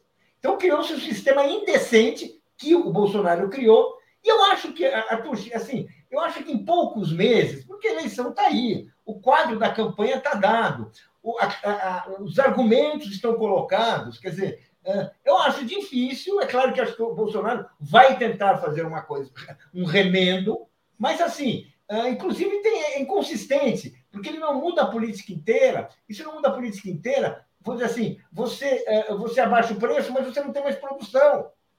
Você não tem mais produção, porque você porque falta refino. Ou seja, é, mas ele vai tentar. Eu acho assim, ele não tem o menor escrúpulo. Ele, a única esperança dele, inclusive para a sua sobrevivência fora da cadeia, é se reeleger. Então, eu acho que ele vai fazer tudo para isso. Eu acho difícil, porque o povo acho que experimentou. O povo tem uma lembrança, tem, tem, tem uma comparação positiva, sabe uh, uh, o papel do Lula, tanto que o Lula lidera as pesquisas com essa, com essa diferença, com essa vantagem toda, mas o Bolsonaro pode impedir uma nova queda. Porque a questão aí nem sei se é dele subir, é impedir que ele caia mais, porque é um desastre a gasolina a esse preço. Importante a gente voltar a falar das questões nacionais, né, das eleições, porque a gente esquece, passa a falar só de guerra, guerra, guerra. Daqui a pouco aparece uma pesquisa aí fica todo mundo apavorado. Tomara que não, mas vamos ver o que, que vai surgir nas próximas pesquisas, né? Vamos ver o que, que é o impacto da guerra no cenário eleitoral. Deixa eu trazer os comentários aqui. É, o Cadu Lacerda está dizendo assim: olha, uh, a política de energia no, e de combustível é fator de indução de crescimento e riqueza ou de destruição da, da autonomia e independência da nação. O Departamento de Justiça sabe disso. Exatamente. Uh, a, por que, que o alvo aqui no Brasil foi o petróleo, a questão energética? Porque isso destrói a autonomia e o potencial de crescimento. É assim que eles agem. Por isso que o Brasil foi atingido exatamente no que tinha de mais estratégico, que era o pré-sal. Silva dizendo: hoje manifestações pela lei do piso e enfermagem em todo o Brasil. Vamos pressionar Arthur Lira. Em Fortaleza será às 8 horas na Beira Mar. Boa, boa lembrança. Regina, parabéns de uma excelente entrevista. Você orgulha e representa as mulheres do Brasil. Kaique Butler, como o Globo de hoje não deu na capa a lista de três reivindicações da Rússia para acabar com a guerra? Como assim? Paulo e Alex, já já a gente fala um pouco sobre isso. Tem temas aqui da política também. Zukov dizendo: a chave da derrota de Bolsonaro será o aumento da miséria e desemprego alto. Até o fim do ano, isso não muda, né? É, eu vou botar aqui para vocês a capa do valor, só para a gente ver aqui como é que eles estão noticiando, né? É nesses termos assim: governo estuda congelar os combustíveis durante a guerra. O valor queria o quê? A gasolina a 15, a 20? Né? O que, que quer o valor econômico? Pelo amor de Deus, né? O valor tinha que fazer campanha para a Petrobras não pagar dividendos e usar esse dinheiro um fundo, num fundo estabilizador dos preços de petróleo. Alex, vou botar só mais uma notícia aqui. Eu sei que você tinha mandado isso como tema, é, e você falou já um pouco sobre isso aqui. Ó. Guerra na Ucrânia. A Rússia está, é matéria de agora da BBC, a Rússia pode cortar o suprimento de gás para a Europa se o petróleo da Rússia ficar fora do mercado internacional. Então, tem repercussões na Europa também. O Blay vai estar aqui também conosco, vamos falar sobre isso. O Blay está aqui na sala de espera. Bom dia ao Blay. É, e vamos, vamos falar então, Alex. A gente já falou muito de Rússia e tal, né? Mas queria que você falasse sobre a questão do Geraldo Alckmin. Todo mundo está dizendo, ah, o Alckmin foi para o PSB, está em todos os jornais. Só que o Alckmin disse que não. Então, assim, passo para você falar sobre as eleições e o Geraldo Alckmin. Pois é, eu estava agora lendo a Folha de São Paulo. A Folha de São Paulo está fechado, está tudo certo. E tem que dar um pouco de credibilidade, porque foi a, a, a Mônica Bergman, da Folha de São Paulo, que deu essa notícia da, da aliança, né? Então a Folha está bancando que está tudo fechado e tal. Mas o, é, é, o Geraldo Alckmin sai da reunião dizendo: ah, foi muito bom, muito bem, vou, vou continuar conversando com outros partidos. Não se fechou por que conversar com outros partidos? E na reunião estava o, o Márcio França, né? estava o João Campos, é, o, o Carlos Siqueira, evidentemente, né? mas me, me, se tivesse fechado, o Alckmin não, não ia dizer estou, né? ainda estou conversando. E, e, e, é, e ele, ele oferecendo 10, 10 é, deputados, né? Quer dizer, não, não, não deu para entender por que não fechou ontem, não é? é e, e, e, também ele disse que até sexta-feira vai anunciar o seu partido. Né? Então, já está no, no, na reta final. Né? Ele está oferecendo, está prometendo levar 10 é, é, deputados com ele. E ainda assim, né, pelo, pelo que eu entendi, não foi fechado. Não, por que, que o Alckmin diria, estou procurando, ainda vou conversar com outro, porque o outro é o PV, é, não, há, não há mais, é, é, o PSB ou o PV. Me parece que o, o grande rosco continua sendo o Márcio França, não é? Então, o que o, o, o que o PSB é, teme é que o Alckmin vai fazer campanha para o Haddad e não para o França, que parece que já está mais ou menos estabelecido que Haddad e França vão, vão, vão concorrer, né? Pelo que está, né? Pelo que a, a, a gente está vendo. E, e, me parece, me parece, eu não sei, não estive na reunião, mas me parece que o problema é, de fato, o Márcio Franco, que estava lá na reunião, né? É, se, o, se o Alckmin for candidato pelo PSB a, a vice do Lula, né, vai ser aquela escolha de Sofia, que ele vai apoiar o o França, que já foi vice dele, ou o Haddad, que é o candidato do, do, do candidato a presidente da República. Não é? Talvez, talvez esse seja, de fato, o grande problema. Não é? Exatamente. Uh, vou passar para o Paulo entrar nesse tema também. Esse é o tweet do Geraldo Alckmin. Ele está dizendo que está conversando com outros. Eu achei muito estranho também. Folha, Globo, Estado. Todo mundo escrever que o Alckmin vai para o PSB se ele está negando. Paulo, como é que você vê o caso? Bem, uh, olha, eu fiz uma apuração uh, no Partido dos Trabalhadores ontem. Ali tem-se como certa, certo que vai haver uma aliança com o Alckmin e ninguém vê o Alckmin saindo do PSB. Assim, vou dizer assim, tem... Deixando de entrar, né, Paulo? Porque ele ainda não entrou. Exatamente, ele não vai ao PSB. Não, deixa eu falar. É claro que existe dentro do Partido dos Trabalhadores uma oposição com dirigentes importantes que não querem o Alckmin de vice e eles estão debatendo. Tem o, o, o, o Rui Falcão, tem o Zé Genuíno, dois ex-presidentes. Agora, tem um número grande que está convencido que o Alckmin é, é, a, melhor, é a melhor saída e que vai e que isso vai acontecer. E que isso vai acontecer para breve. Ninguém me, ninguém me disse ontem, no final dessa reunião, quando o Alckmin saiu dizendo tudo isso, que havia um problema. É algum percalço uh, próprio da política, mas ninguém está dizendo, olha, deu problema, não vem. Não, parece, parece que está bem resolvido, é isso que todos aqueles favoráveis, aqueles que tomam decisões, a começar pelo Lula, estão dizendo que vai acontecer. O Alckmin está, o está fechado. É esse o comentário. Lula está chegando hoje do México, né? Provavelmente vai conversar com o Geraldo Alckmin e vão afinar isso aí. Pode ser isso também, né? Talvez o Alckmin estivesse esperando uma conversa final com esse presidente Lula para definir é, para onde vai, objetivamente, né? É, vamos lá, tem comentários aqui. A Regina está dizendo: maravilhosa vinheta do Conde, no bom dia, delicadamente linda. Nilo Alves. Tivéssemos nosso pré-sal em nossas refinarias, quanto economizaríamos, até lucraríamos com essa guerra? Não, é hora de reestatizarmos tudo. Muita gente, Nilo, defende inclusive que a Petrobras saia da Bolsa de Nova York para não ficar suscetível a esse tipo de ação violenta do Departamento de Justiça, que foi a operação contra a Petrobras, contra o Brasil, que resultou nessa tragédia brasileira. Marcelo está dizendo: o mundo está odiando Putin, Bolsonaro apoiou Putin. Isso tem que ser explorado contra ele. Aliás, um tema que o Blay vai falar que é interessante: o candidato lá da, da França, o Zemmour, está sendo chamado pelo Macron de Bolsonaro brasileiro, né? Então já Bolsonaro já está virando também uma qualificação negativa. Alex, eu quero botar para você aqui, mamãe falei, mamãe falei deu uma entrevista, né? Uh, mamãe chorei, né? Na verdade está dizendo que vai sair do MBL, que é injusto, diz que ele está muito chateado com o Moro, porque o Moro não deu direito de defesa para ele, né? como se o Moro desse direito de defesa para alguém. Fala, Alex, sobre o caso Mamãe Falei, se ainda tem o que ser dito sobre esse personagem, que parece que vai ser expulso do Podemos primeiro e depois caçado. É, olha, a cada declaração dele, ele confirma tudo que ele é, né? Quer dizer, ele não percebeu até agora o que ele fez. Quer dizer, para ele falar aquilo é uma coisa normal, esse, isso que é trágico, né?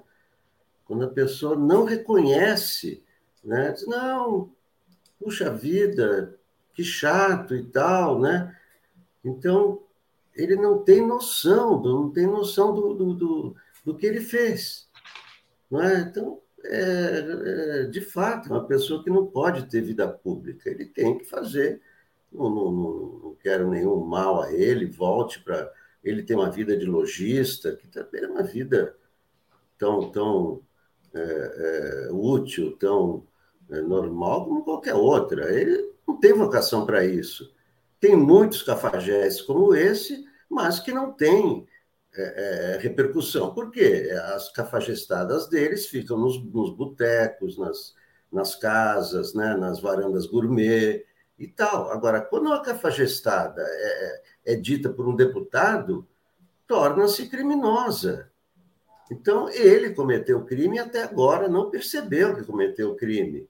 Assim também como o, o jogador, o, o, Robinho, até agora ele não percebeu que ele praticou um estupro. Ele disse, não, a mulher estava desacordada, eu fui lá e tal, mas tinha mais... Ele não, sabe, quer dizer, não tem noção dos crimes, né?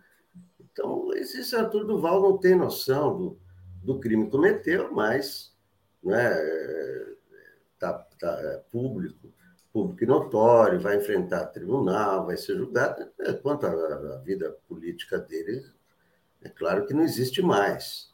Né? E é, provavelmente o MBL vai junto, porque o MBL é isso. Né? Ele e aquele Renan, quer dizer, eles são um retrato, eles eram os líderes. Não, se os líderes são esses, o que, que é o MBL? Não é, exatamente. Então, não é só o, o, o, tal do Arthur Duval. Isso aí, essa, esse, esse grupelho, né? mais o Kim Kataguiri. Então, quer dizer, é um, é um grupelho que não tem, que não pode participar da vida pública brasileira. Né? E mesmo, é, não, não, não que é, haja algum oh, preconceito. Não, é, eles estão, estão expondo o que, que eles são né? através do Arthur Duval, através do, do Kim Kataguiri, o Renan, quer dizer, não é que é uma exceção. Né? O MBL ainda tentou sair com essa, ó, oh, ele não é uma exceção, ele é o líder. Exatamente, mas ele dizendo que vai sair para não prejudicar a organização do MBL, né? Bom, que todos Já eles... É isso aí. Paulo, olha só, ex-presidente Lula chegando do México já vai começar a viajar de novo e agora pelo Brasil, né, para consolidar sua liderança na disputa pela presidência, tem que falar muito com o povo brasileiro, tem que apontar soluções. A gente falava agora na sua fala anterior, né, do Bolsonaro tentando roubar discurso do Lula, já está tentando roubar a obra, né? Está dizendo que a transposição de São Francisco é dele. Bolsonaro é um grande picareta, mas o Lula vai cair na estrada. Eu acho que vai ser, acho que essa semana, Paulo, é isso, a definição desse partido do Alckmin, um anúncio da chapa tal, e aí começa a campanha para valer agora no mês de março. Passo para você então falar sobre a estratégia do Lula. Pois é, uh, o Lula vem, uh, vem para uma campanha que tem um dado novo, uma, um horizonte novo, um debate novo, que é a guerra. E o Lula é aquele político que tem a referência de, se, de saber se colocar nesse ponto, porque a história brasileira uh, tem. O Brasil enfrentou uma guerra que se prolongou por muito tempo, que foi a Segunda Guerra. Foi uma guerra que projetou um dos grandes estadistas brasileiros do século XX, que foi Getúlio Vargas, justamente porque ele soube operar uma situação de conflito e depois de guerra, na qual ele conseguiu colocar o interesse nacional em primeiro lugar. Então, vamos dizer assim, o Lula vem nessa situação, ele vem de uma viagem ao exterior, certamente ele vai ser chamado a falar sobre a guerra, a se colocar diante dessa guerra, e ele tem como norte, como referência, aquela Constituição que nós já debatemos aqui, em que nós definimos a paz como, a, a, como um princípio básico da nossa Constituição, que é a busca pacífica de controvérsias, e a posição de neutralidade em, em, em, em, questões internacionais, e isso significa que, evidentemente, nós temos. O Brasil tem lado, o Brasil tem princípios, mas ele não é parcial na, na, no conflito que nós estamos vendo, que é um conflito assim de grandes dimensões que pode colocar o mundo de pernas para o ar. É uma situação para um estadista da estatura do Lula se manifestar. Ele tem experiência, ele tem conteúdo para, para dizer a que veio. Eu acho muito importante essa entrada. Eu acho que ele, vai, ele tem todas as condições de consolidar a sua candidatura. É isso aí, Paulo. Obrigado. O Alexandre dizendo: dá tempo para mudar. Alckmin não é Zé de Alencar. Lula está pressionado, precisamos ajudá-lo. Eu, a Biden, não aceitam Lula, mas apoiam Lula Alckmin. Golpe vem aí. Glaze, mobilize a base. É um alerta. Uh, Alex, passo para você fazer uma palavra final. Já vou chamar o Auler, a Daphne, Bly está aqui na espera também. É, Olha, é, é o seguinte: hoje é dia 8 de março, Dia Internacional da Mulher. Né? Então, todas aquelas mulheres né, que a gente sabe quais são, a Dilma, a Marielle, é, todas as mulheres símbolo e todas as mulheres, as mulheres do nosso 247, né? quero homenagear a todas. E, é, é, em nome de todas, a nossa editora-chefe, que é uma mulher, que é a Gisele Federici. Então, quero mandar um grande abraço é, às mulheres, às mulheres 247, em nome da, da Gisele, que nos comanda a todos. Né? É, há cinco anos, né, ela tem demonstrado a sua competência, é, com toda a suavidade, né? porque ela, ela, ela é uma chefe que é, não sobe o tom, ela mantém aquela coisa suave que é que é o, o, é o, que, o que as mulheres fazem quando estão no comando, né? Por isso que é tão bom a gente ser comandado por mulheres, né? Na minha casa também, como todos somos comandados. Imagino o Léo também aqui. Né? Vem almoçar, o almoço está na mesa. Muito Você vai continuar trabalhando, então é isso aí, homenagem, claro, às nossas mulheres, a mulher do Léo, a mulher do Paulo, a minha mulher, as mulheres do 247. A nossa homenagem nesse dia de luta das mulheres, né? Dia 8 de março é o dia da luta das mulheres pela igualdade e que evidentemente que elas merecem cada vez mais, porque de fato não, é, não há nenhum motivo para que os salários não sejam os mesmos, para que as né? E como já são as atribuições, deveres, direitos são, é? são os mesmos. Né? Então, parabéns a todas as mulheres por esse dia. Obrigado, Alex. Obrigado, Paulo. Obrigado a todos, obrigado a todas. E vamos seguir aqui com o Daphne e o Marcelo daqui a pouco com o Blay. Valeu, Alex. Obrigadão. Obrigado, Paulo. Tchau. Bom, muito legal. Opa, trouxe aqui o Blay. Calma, Blay, já já a gente te traz aqui. Eu ia tirar o Paulo, vou trazer aqui a Daphne. Parabéns. Feliz 8 de março. Parabéns em nome de todas as mulheres que nos assistem, que trabalham aqui conosco. Então fica aqui a nossa homenagem. Tudo bem? Bom Dilma para todo mundo. Bom dia e feliz Dia Internacional da Mulher Trabalhadora para todas e todos também, todos os homens. Obrigada, Léo, pela homenagem. Obrigada, Alex. Só queria dizer para o Alex que aqui em casa quem me chama para almoçar é meu companheiro, ele que faz a comida. Então, nem sempre a gente que chama para almoçar. É Bom dia, Marcelo. Bom dia, Bom Marcelo. Bom dia, Daphne. Bom dia, Léo. Bom, parabéns, Daphne. Aproveito Obrigada. na sua pessoa. Parabenizo Gisele, Daiane, todas as nossas companheiras do 247, que aparecem e que não aparecem na tela, que tem aquelas que estão lá atrás trabalhando, sustentando o site. Elaine, Bárbara, Eliane, é, Elizabeth. Todas é, elas. Da, da, Daiane, Andréia Truz, Regina Zappa. Tem muita pois mulher é. aí. Tem muita mulher. Muita mulher, muita mulher. Eu acho que tem mais mulher do que homem até no 247, não, Léo? Provavelmente nunca fiz a conta, mas acho que tem. Pode fazer a conta que eu acho que o gênero aí já, já, já liderou. É, Parabéns tá na... a elas. Agora, eu queria fazer uma outra homenagem. Natália Urbano, pessoal lembrando, Camila, é, Sinara, Helena Chagas, Tereza, Tereza Cruvinel. Tá Cruvinel. Tá Exatamente. Camila, já, né? Já bateu. O time feminino é bem maior do que o masculino, cara. Tá vendo, e Marcelo? mais competente, e mais competente. Concordo, concordo tá? plenamente. Gente, olha aqui, eu queria fazer uma homenagem a um grande fotógrafo que se despediu, Léo Daphne, se puderem. A foto famosíssima dele do Jânio Quadros é o Erno Schneider. Ele fez essa foto brilhante lá pelos anos de 61, que vocês notam que a foto diz para onde vai. É o, o Jânio totalmente perdido. E hoje nos despedimos de Erno Schneider, que foi um fotógrafo com quem eu trabalhei nos anos 70 no jornal o Globo. Lamentavelmente, ele nos deixou. Fique essa homenagem a eles. Tá? É uma belíssima foto, foi premiada, se eu não me engano, essa foto. Tá. Gente, eu, eu, recebi um vídeo aqui que eu vou rodar para vocês. Ah, essa foto é histórica, né? Importantíssima na história do Brasil né, que é, e é o prenúncio do golpe também de 64, a é. renúncia é. do Jânio, depois o golpe, enfim. Essa, vamos dizer assim, essa, esse Brasil perdido, né? Deixa eu só botar, vou tirar aqui um pouquinho, Marcelo. Aliás, Sim, acho que vou tirar tirei, tirei, Já prestamos homenagem, já prestamos homenagem. Já está feito.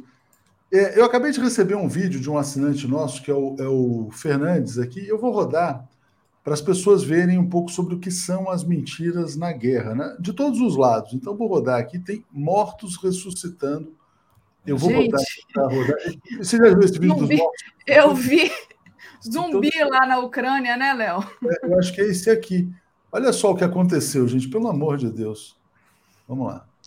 Look, I, you know, we're going to use the at least. At least 59 people killed, at least 149 people wounded. Those numbers are going to go up. There's just no question about that. I mean, you have fierce fighting in a number of locations around the country. You mentioned Chernobyl. Russian forces quickly overtaking that area. We understand they are still in control. The other thing that went, went down today um, that was of huge importance was Russian paratroopers went into an airfield 15 miles outside of Kiev, and for a short period of time this afternoon, they held Sobre o cara vai lá e fala assim: fica morto aí. Fica ele não, não, não, querem deixar ele ressuscitar, não, cara. Bateu um vento lá. Não querem um ele ressuscitar, não. Coisa, o que, que é isso? Vocês já tinham visto esse vídeo? Eu vi agora, acabei de ver. Eu vi ontem. Eu não tinha visto, não. Eu já tinha visto outra história de um cara que tinha morrido no Iraque e morreu agora também. A mesma forma, um repórter que aparece tendo morrido das duas guerras. É inacreditável, é inacreditável. Bom, Você sabe mas, que ontem eu conversei com o Glenn muito sobre isso, né? Sobre a questão da cobertura da guerra. Está é inacreditável o... a maneira como todo o jornalismo, e o Brasil, a grande mídia, está indo pelo caminho da mídia americana, da imposição da ideia americana. É, e o, o Glenn, uh, ele tem colocado uma questão importante, dizendo o seguinte, quer dizer, que lá nos Estados Unidos é, você fazer qualquer ponderação, você ganha o carimbo de antipatriótico também, né? Uma questão adicional que complica a situação. Mas vou deixar vocês, a Daphne vai abordar muito a questão da guerra ainda com o Blay, mas acho que vocês têm outros temas aí para passar. Valeu, Daphne, obrigado. Valeu. vamos em frente. É isso, né, é, Marcelo? Vamos tentar agora falar um pouco Vamos do Brasil. Vamos falar de um outro que está morrendo também, quer ressuscitar e não consegue, que o é Moro. o Sérgio Moro. A campanha do Sérgio Moro está indo embora, junto com o Podemos, junto com o, o Mamãe Falei, como o MBL. O MBL acabou. Não, não vai conseguir resistir a uma segunda eleição esse MBL. E, e o Podemos, né, Marcelo, teve uma debandada de, de gente, né, de, de que está saindo do Podemos depois disso, né? Pois é, e aí a, a, campanha, o Moro é outro que não vai conseguir resistir a um processo eleitoral. Quando muito vai ser eleito deputado. Eu acho que hoje nem eu achava até que ele para senador conseguiria. Hoje nem para senador ele consegue mais, Davi, eu acho. Acho. Mas para deputado se elege. Ele vai se apegar no cargo de deputado.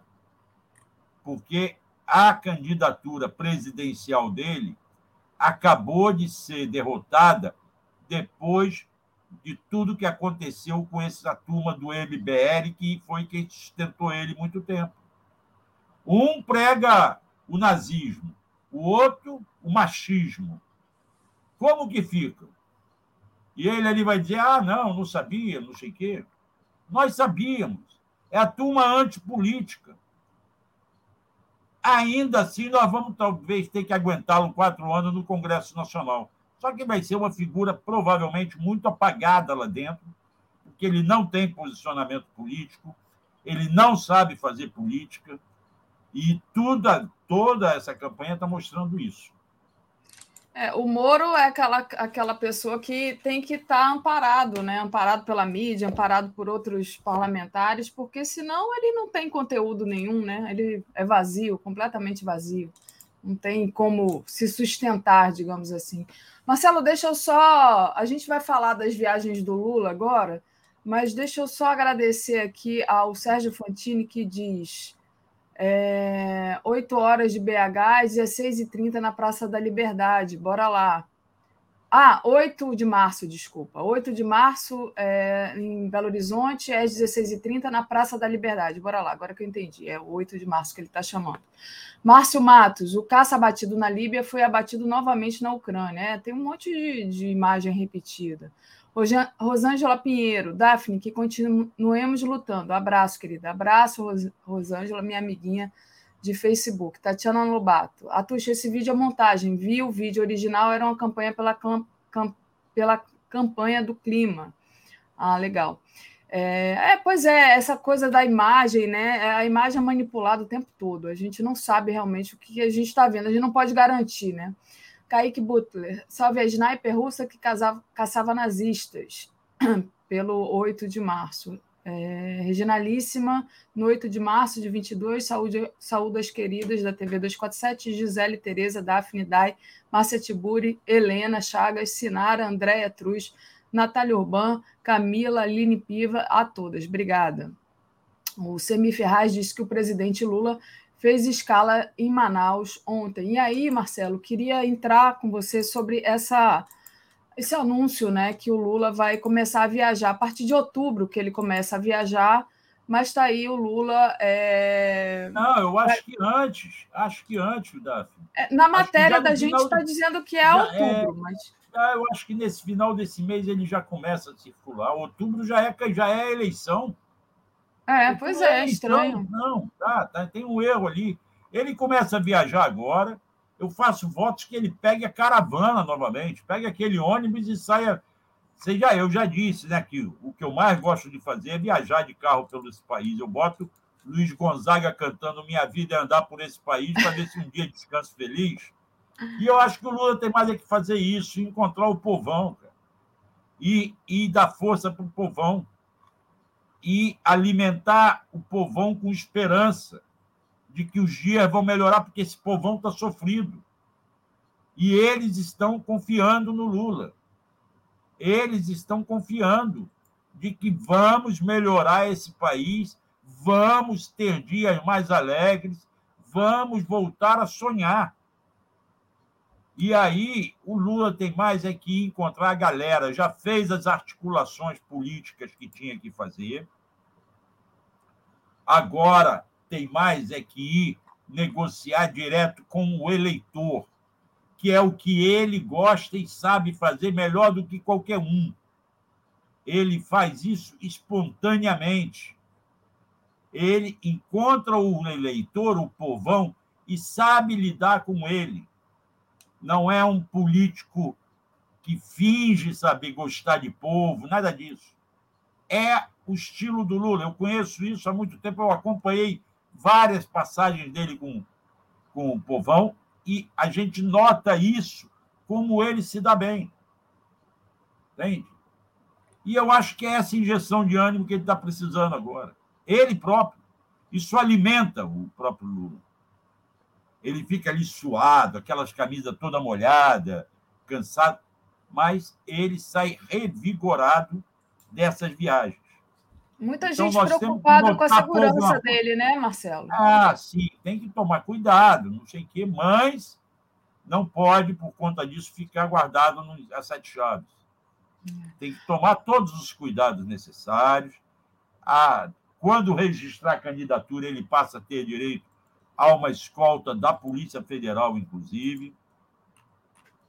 Espero, eles deverão escolher quem vão, os que vão trabalhar com eles, tá?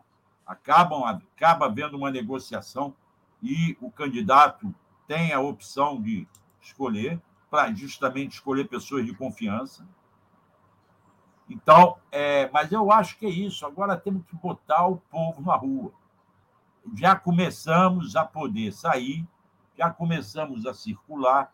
Eu tive no fim de semana na, na praça, na Praça São Salvador, ainda não voltou o famoso chorinho de domingo lá, volta dia 23 de, de março, mas já tinha muita gente lá, as barraquinhas, a batida do Luizinho, é, os bolinhos que tem uma senhora lá que, que vende que são fantásticos todo mundo ali já relembrando como era antes. De máscara ainda, alguns sem máscara, mas agora o Rio liberando máscara.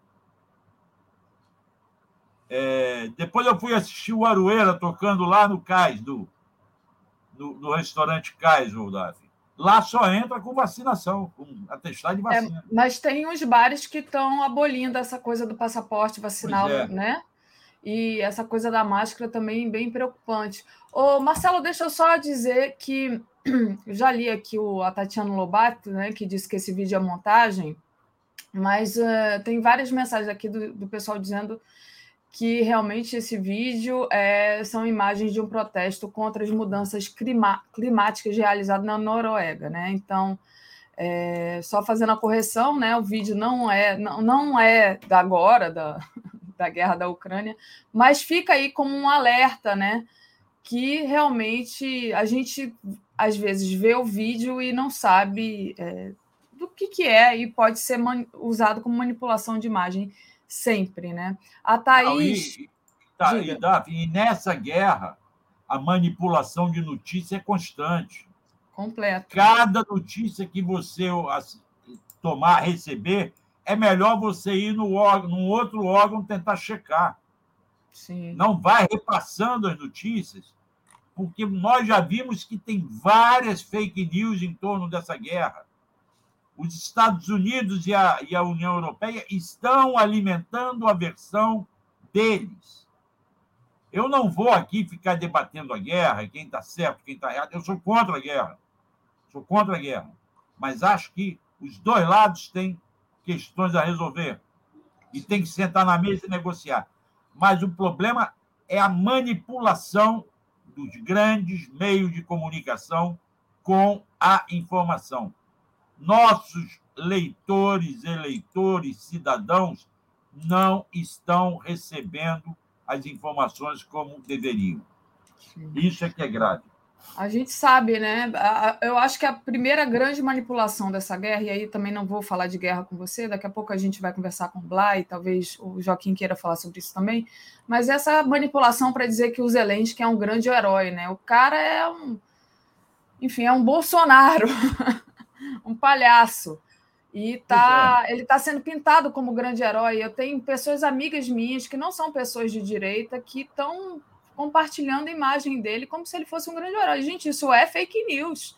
Né? As pessoas estão sendo manipuladas. Não estou dizendo que o Putin. Eu não vou dizer que o Putin é de esquerda, mas também o, o Zelensky não é herói, ele é de extrema direita. A Thaís diz aqui: eu tenho muito medo do golpe. Pois é, todo mundo tem medo do golpe, né? Gato escaldado tem medo de água fria, Thaís. E ela diz: parabéns, Daphne, e a todas as mulheres do 247. O Pedro Cândido alerta que o vídeo é montagem, é, entre o repórter e a imagem, exatamente. Ah, e o Sérgio Fantini, eu já havia lido. Tem outros dois aqui. É, deixa eu ler esse aqui. Frederico de Souza. Estão sabendo do lutador de MMA que foi morto na Rússia por um grupo de neonazistas ucranianos porque treinava com os tchetchênios? É, Trevor Noah, no, do Comedy Centro, está questionando as ações dos Estados Unidos na guerra. E o Márcio Matos diz: Margarita Salomão libera máscara em juiz de fora, 85% é, da população vacinada. Margarida, né? Margarida Salomão. Saiu Margarita ali no. no...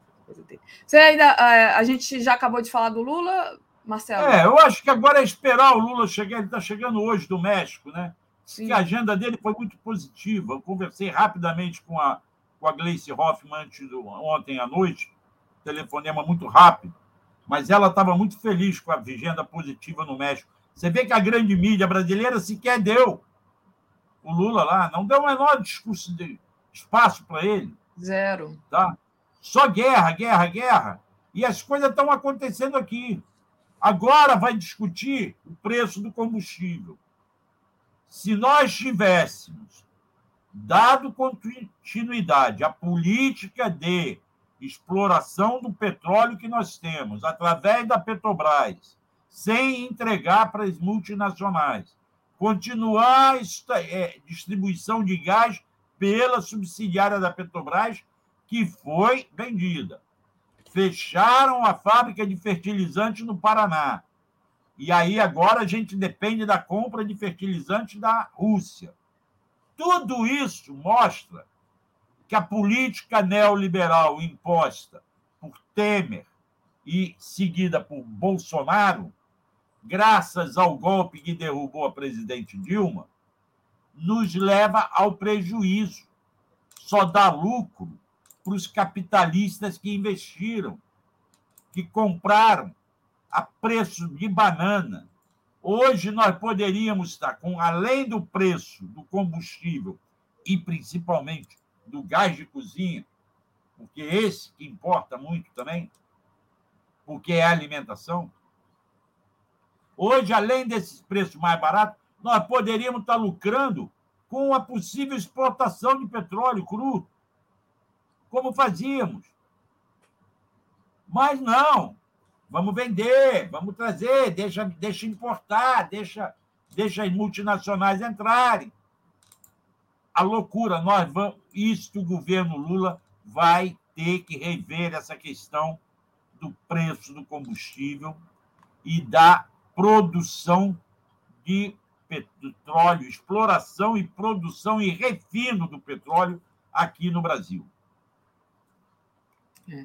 Tá aí, Marcelo, a matéria. O Bolsonaro é aconselhado a segurar gasolina para tentar se reeleger e acionistas terão cota de contribuição durante a guerra.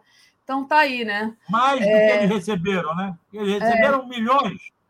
Está distribuindo todo o lucro, em vez de investir na produção. Por que, que tem que dar dividendos, principalmente para acionistas que estão tá no exterior? Dá dividendos menores. Teriam que investir na produção, na distribuição melhorar isso. Mas não, eles não querem saber disso. E aí vem com medida eleitoreira. Ele não está convencido que essa política é errada. E essa política é errada. Ele está interessado em amenizar a questão do preço dos combustíveis nesses meses anteriores à eleição, para ver se ele tem alguma chance. Espero que. Eu acho que não vai ter nenhuma chance. Você acha que não? Mas, não, eu acho que ele não tem chance nenhuma. Eu não quero botar salto alto, não vou dizer que está fácil, vai ser duro. Eles vão tentar várias medidas, essa é uma delas, mas vão tentar golpe sujo também.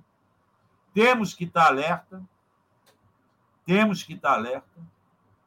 Mais do que nunca, a música é famosa, é válida.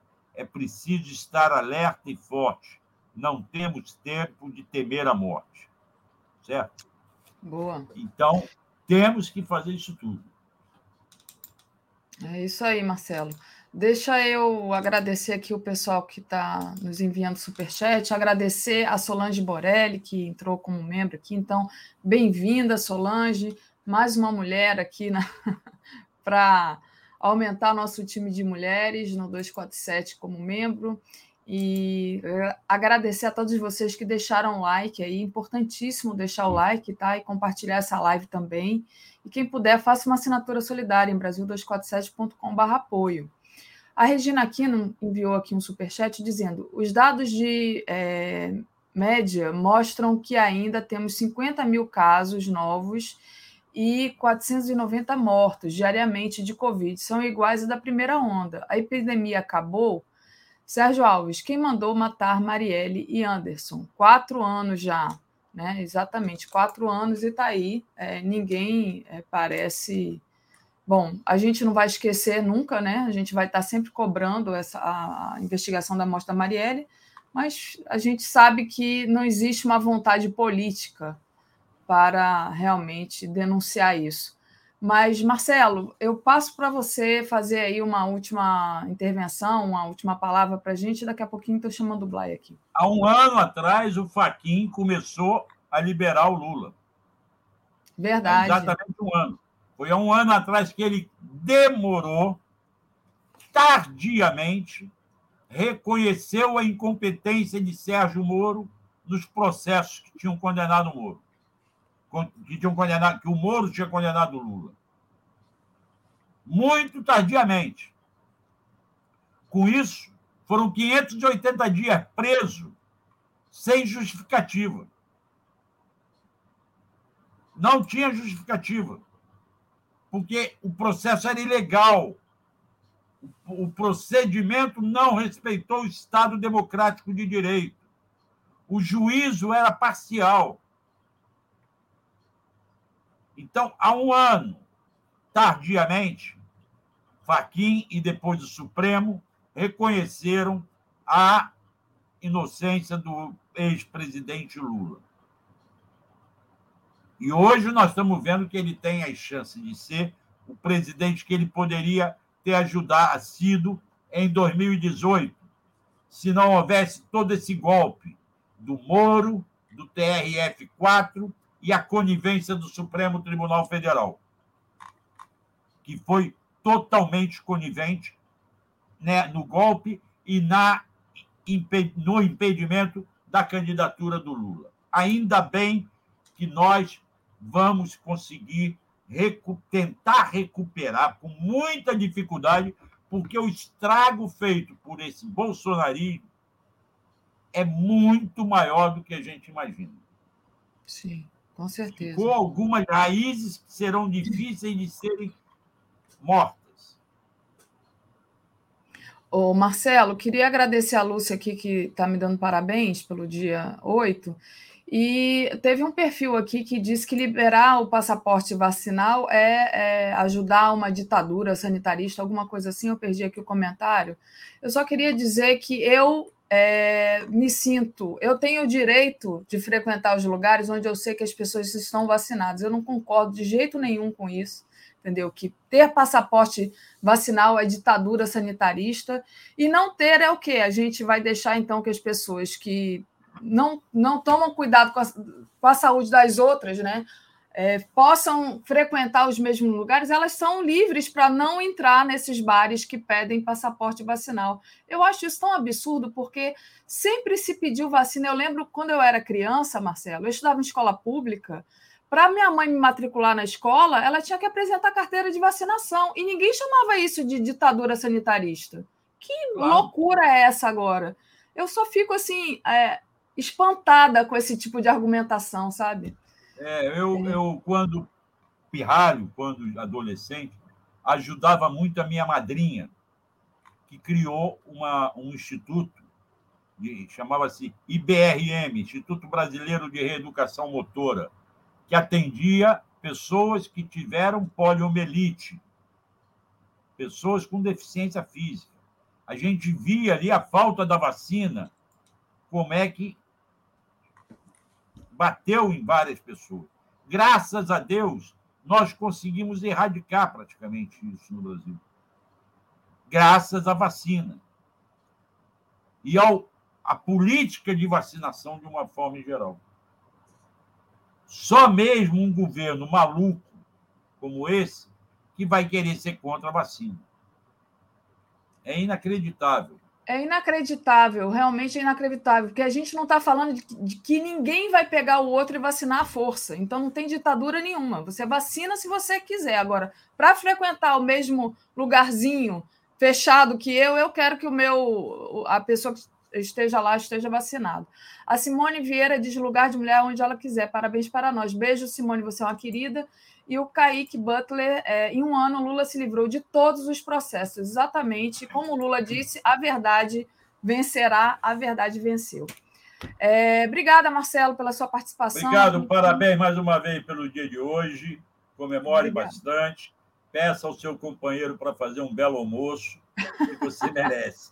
Tá bom? Valeu, Marcelo. Beijo grande. Um beijo em todas as nossas telenautas e obrigado pelo carinho de sempre, que cada vez é maior. Até a próxima, Daphne. Até a próxima, valeu. Dá um abraço no Milton. Vou, vou dar sim, vou dar um abraço no Milton agora. Beijo, tchau. tchau. Gente, deixa eu. Agora tem a, a, nossa a nossa vinhetinha, né? Estou aqui, eu catando a vinhetinha do Milton Bly. Vamos ver se eu vou achar.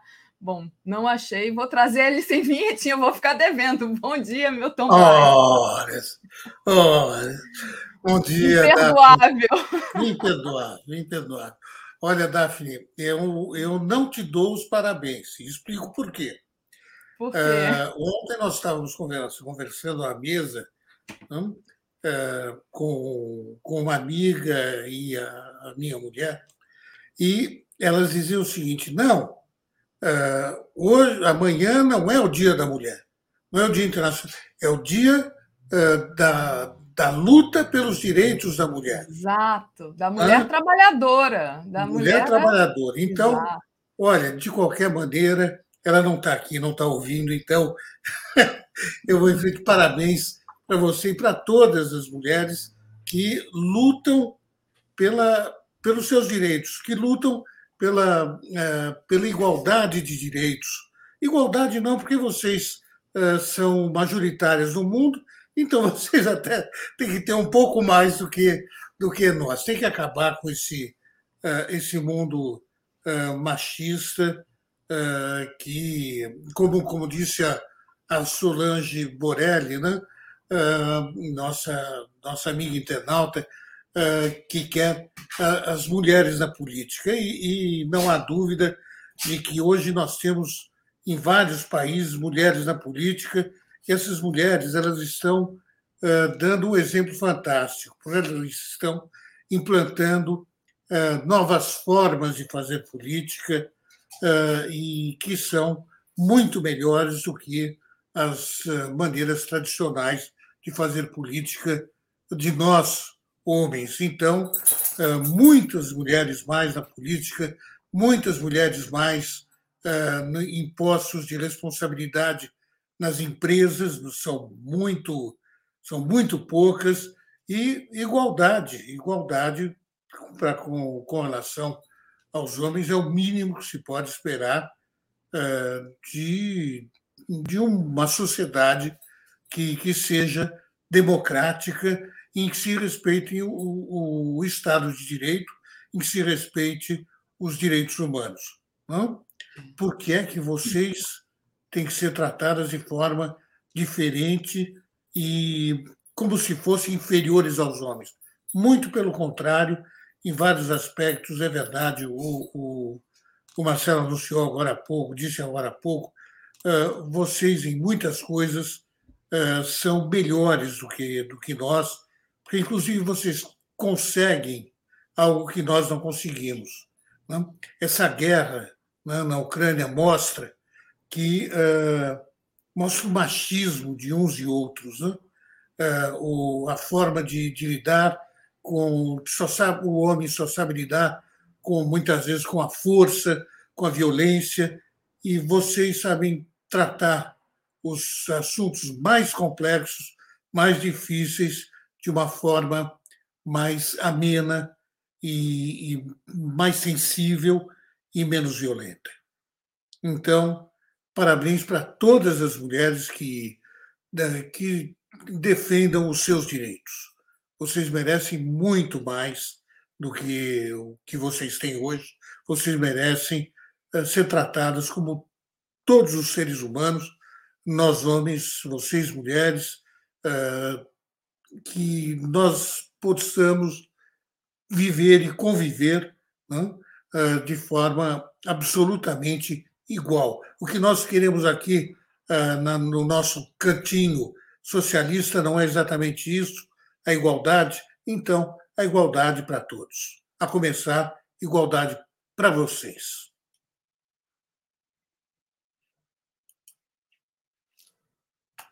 Opa! Vai, tô, tô, tô, vendo aqui, tô achando que a Daphne caiu, cara. Então, enquanto a Daphne não volta, seguimos nós aqui. Tudo bem? Vamos lá. Tudo bem, e você, Léo? Aproveito então para me desculpar aqui pela impulsividade. Recebi um vídeo, rodei, não tinha atentado, e obrigado pelas pessoas que alertaram aqui sobre a falha do vídeo. É muito cuidado, né, Blay? Muita coisa circulando, e às vezes a gente, no impulso, tenta colocar alguma coisa no ar, mas enfim, já me desculpo aqui. É, não sei o que aconteceu com a Daphne, deve ser um problema de conexão breve, mas enquanto isso, vamos falando, Blay. Não, não, não, Léo. Ela, ela foi mandar o, uh, o companheiro dela preparar um bom almoço. Pode ser. Exatamente. Blay, me fala aí, como é que a guerra está repercutindo nas eleições francesas, né? Eu sei que você tem pesquisa sobre eleição na França. É, o Zemmour, na verdade, está sendo bastante criticado pelo, até mencionei, bastante criticado pelo, Bolsonaro, pelo Macron e comparado ao Bolsonaro. Então passo para você.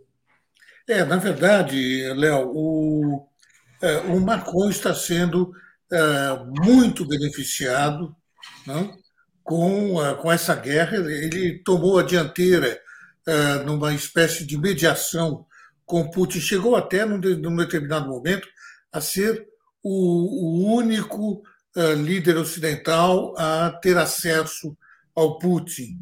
Então, ele ganhou muitos pontos não? nesta, nesta eh, nesse caminho, digamos assim, para a eleição presidencial. A eleição presidencial que vai acontecer exatamente daqui a um mês, o primeiro turno. Né?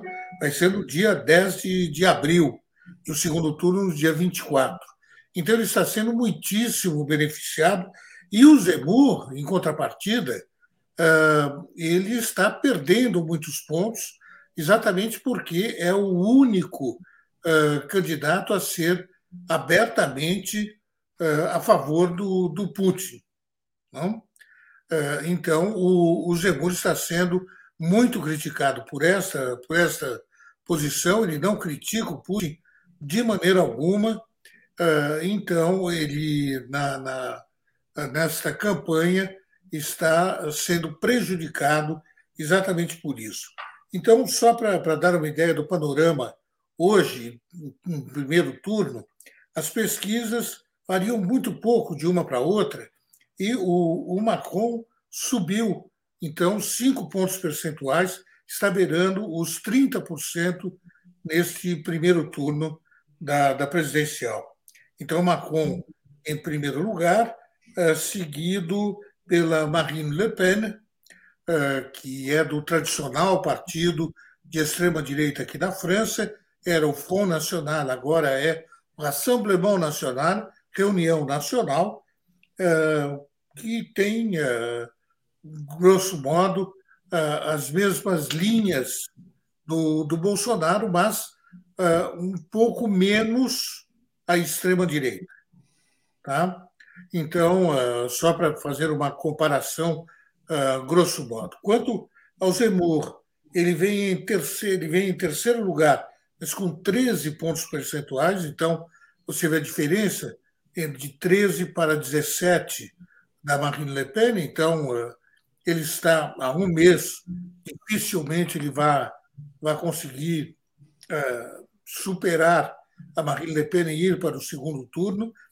Uh, e não esqueça você, Caro Léo, que nesse caso você vai ter que me pagar um jantar aqui em Paris, porque nós apostamos, o Léo apostou que o Zemmour então chegaria na presidência. Eu disse que não tinha a menor chance, por enquanto eu tô, estou ganhando. É que eu vi aquela onda se formando, né, Blay? Eu achei que realmente era um fenômeno. Né?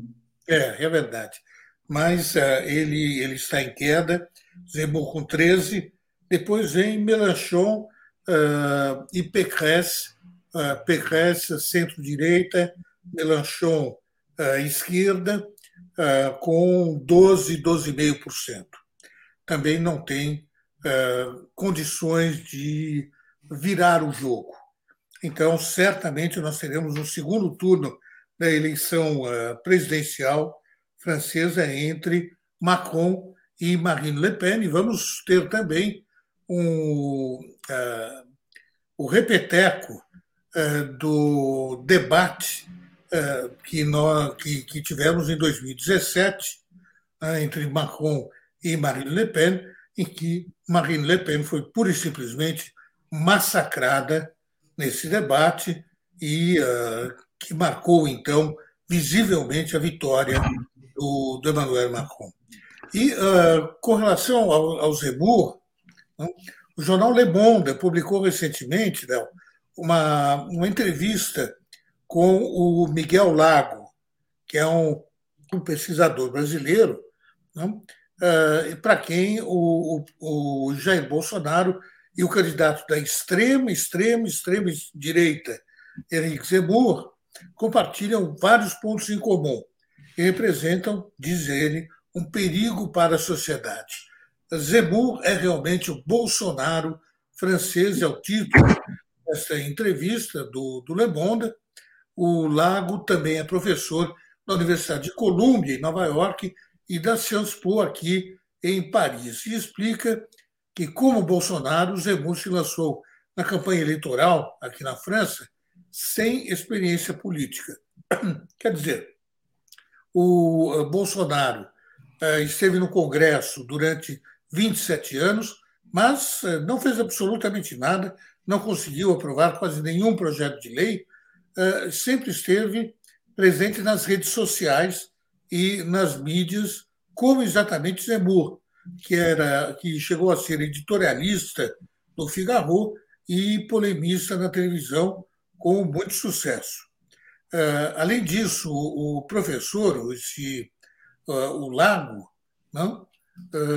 o nome dele, Miguel Lago, ele avalia que os dois representantes da extrema-direita compartilham a mesma visão do mundo, que classifica como paranoica com a presença de inimigos internos. No caso de Zemmour, são os cosmopolitas globais, pró-europeus e liberais que conspirariam para substituir o povo francês.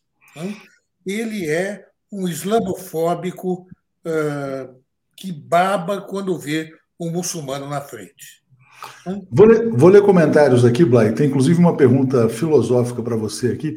É, Odila Braga está dizendo: parece incoerente Macron crescer nas pesquisas por ter aberto canal com Putin, inclusive tendo se colocado pela saída da França da OTAN, e seu oponente fascista decrescer por apoiar Putin. Né? Já já o Blay fala sobre isso. É, o Gilberto está dizendo que você tem que cobrar o jantar no Maximes de Paris. Eu nunca entrei nesse restaurante, deve ser carésimo. É, tema dizendo: Lula estagnou nas pesquisas depois que anunciou Alckmin como vice. Haddad não decolou em São Paulo, mesmo sem Chuchu na disputa. Para que Chuchu?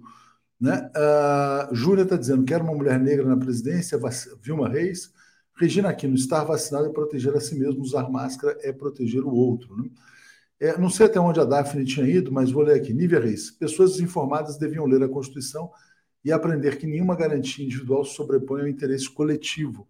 Renata Ferraz, graças à ditadura sanitária estamos vivos. A falta de argumentação é a mesma dos inomináveis. E Kaique Butler, lembrando que em um ano Lula se livrou de todos os processos.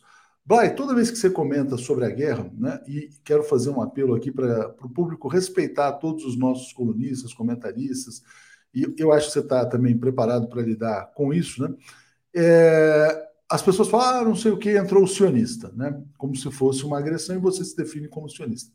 E aí tem uma pergunta que é da Núbia, fala, e acho que ela pergunta assim, quer dizer, com interesse de saber objetivamente o que você pensa, ela fala assim: o que defende um sionista de esquerda? E aí eu passo para você responder.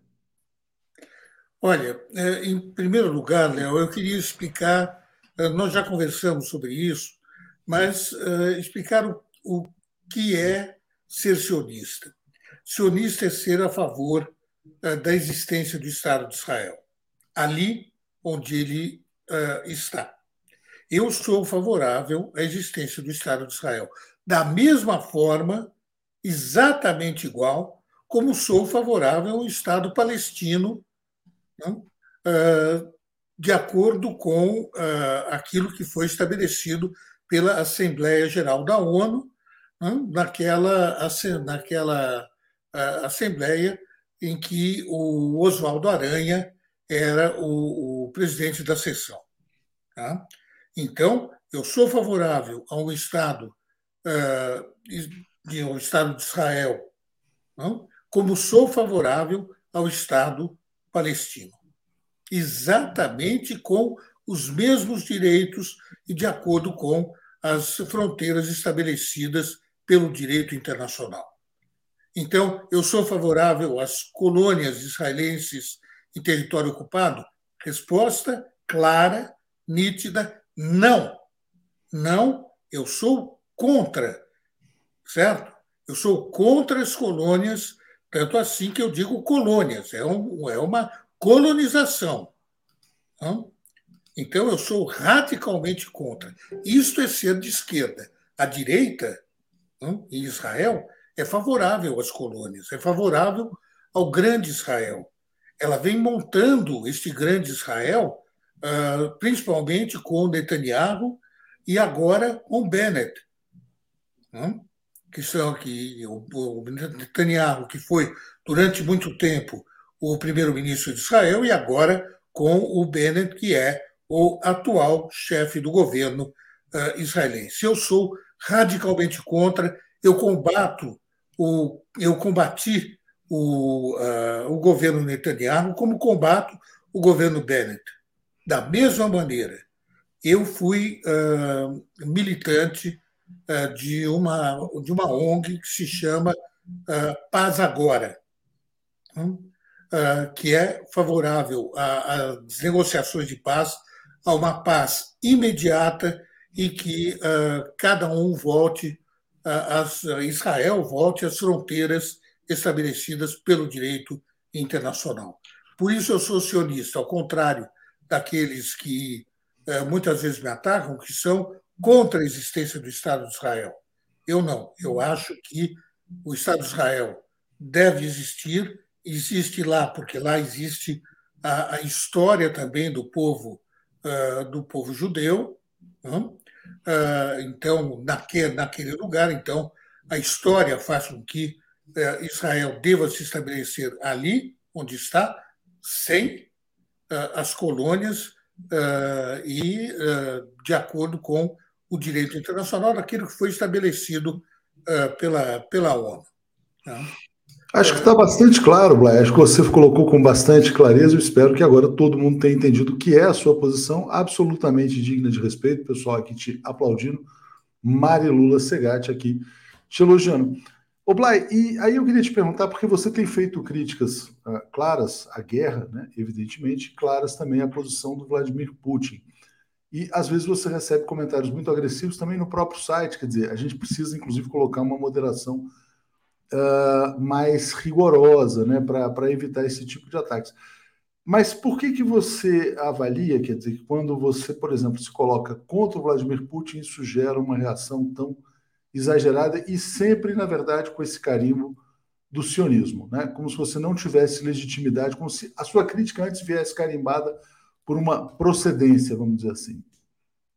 É, é como eu sou sionista, eu sou pró-Israel, pró e como eu sou pró-Israel, então uh, isso não me dá legitimidade para falar do Putin. Mas, bom, isso, isso é assim mesmo, né, Léo? É verdade que uma moderação seria salutar, ao meu ver.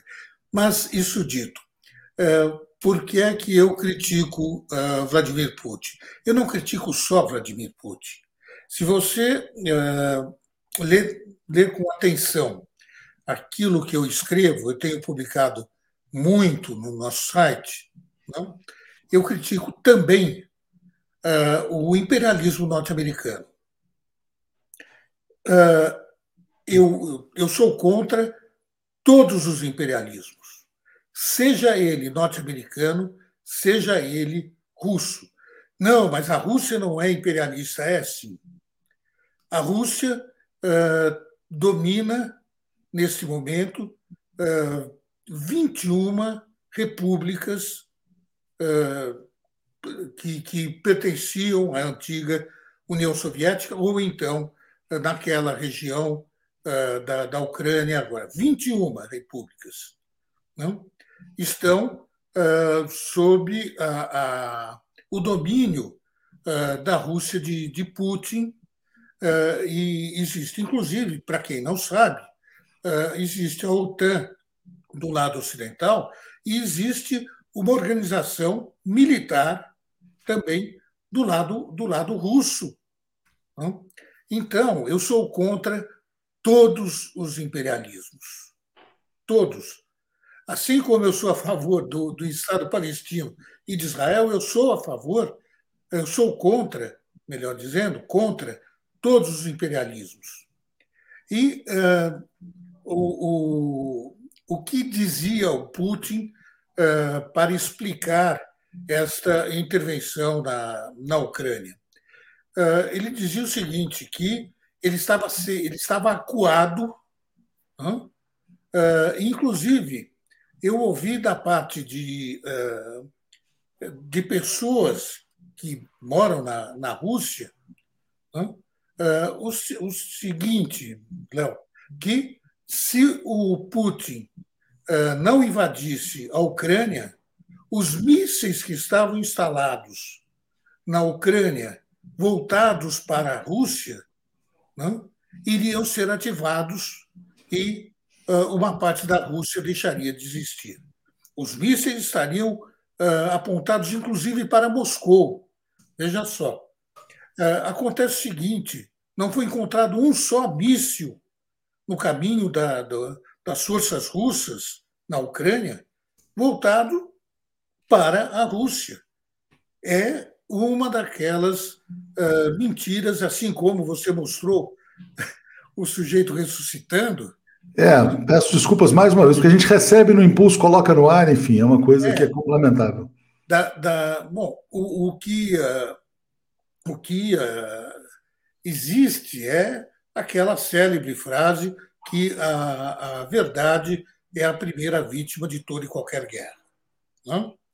Uh, então, houve uma propaganda interna russa para fazer para fazer se acreditar que a, a, a Rússia estava sendo uh, atacada não?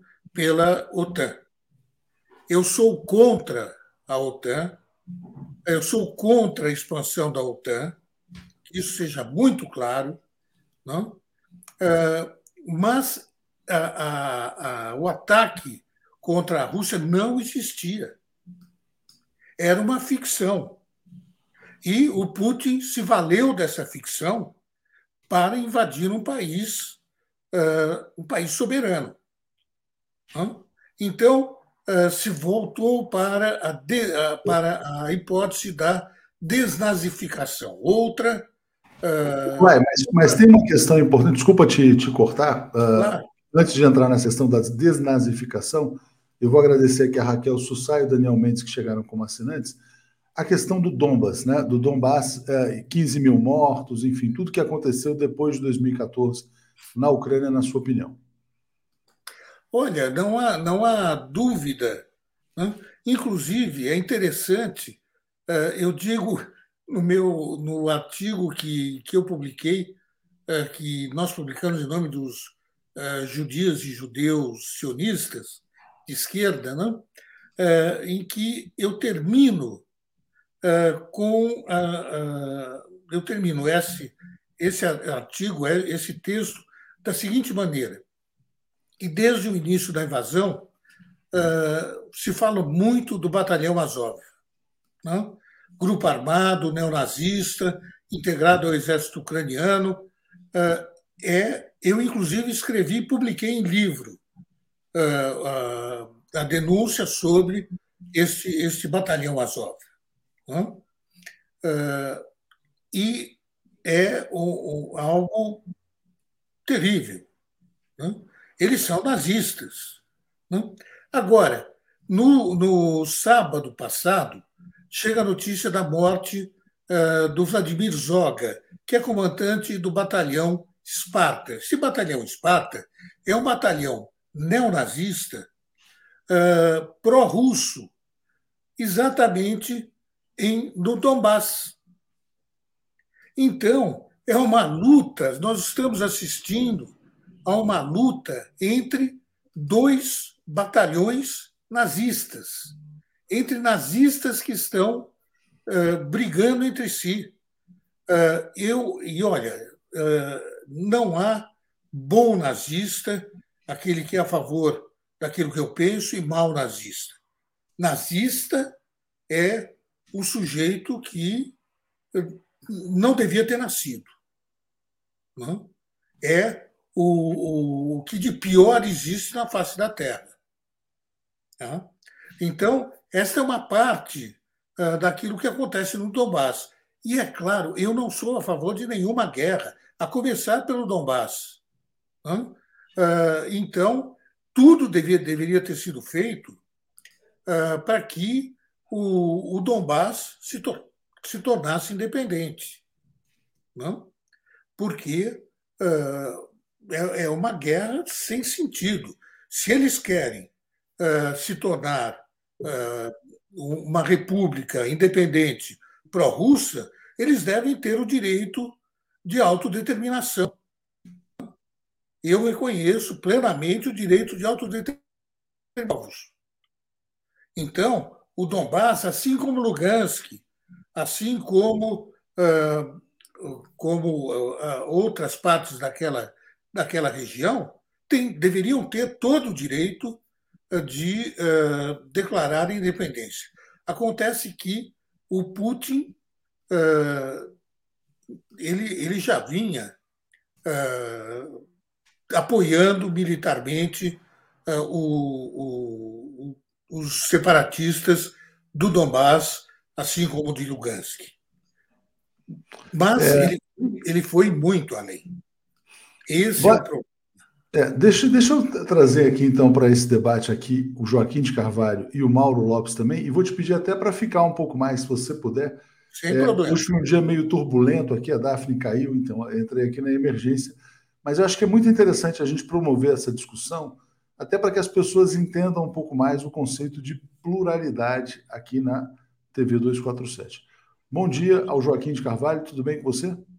Bom dia, bom dia, Milton, bom dia, Léo, bom dia, comunidade, tudo certo. Bom dia ao nosso querido Mauro Lopes também, tudo bem, Mauro? Bom dia, Léo, bom dia, Milton, bom dia, Joaquim. Hoje, 8 de março, já chego dizendo o seguinte: o Giro das 11 hoje terá nove mulheres. Faço a abertura, depois saio do programa. Vai ser muito especial, muito especial mesmo. Não perca. Estará lá entre elas a presidente da associação da profissão que mais tem mulheres no país, a Luísa Batista, presidenta da FENATRAD, Federação Nacional das Trabalhadoras Domésticas. São 7 milhões e 200 mil de mulheres como trabalhadoras domésticas. E muito mais gente. Vai ser muito, muito legal. Bom. Vai ter música, inclusive, música ao vivo. Mauro, eu, na verdade, assim, a gente está fazendo aqui no improviso, mas eu acho que é muito importante, porque chegou uma pergunta aqui para o Blay sobre o que é ser um sionista de esquerda, e algumas pessoas fazem agressões nos comentários, porque tem uma posição assim, uma posição assada. Né? É, eu sei que entre vocês três vão surgir divergências bastante fortes em relação à questão da guerra. O Joaquim, por exemplo, ele tem uma posição muito clara contrária à OTAN e imperialismo. O Blay também se coloca contra a OTAN, mas tem nuance e faz críticas ao autoritarismo do, do Putin. Está dizendo que a gente está vivendo, uh, no momento atual, uma guerra entre dois fascismos. Né? Aliás, ontem eu rodei um vídeo de propaganda da Rússia e é impressionante. A estética também é uma estética muito violenta, assim como a estética na Ucrânia, desses batalhões, etc. E tal.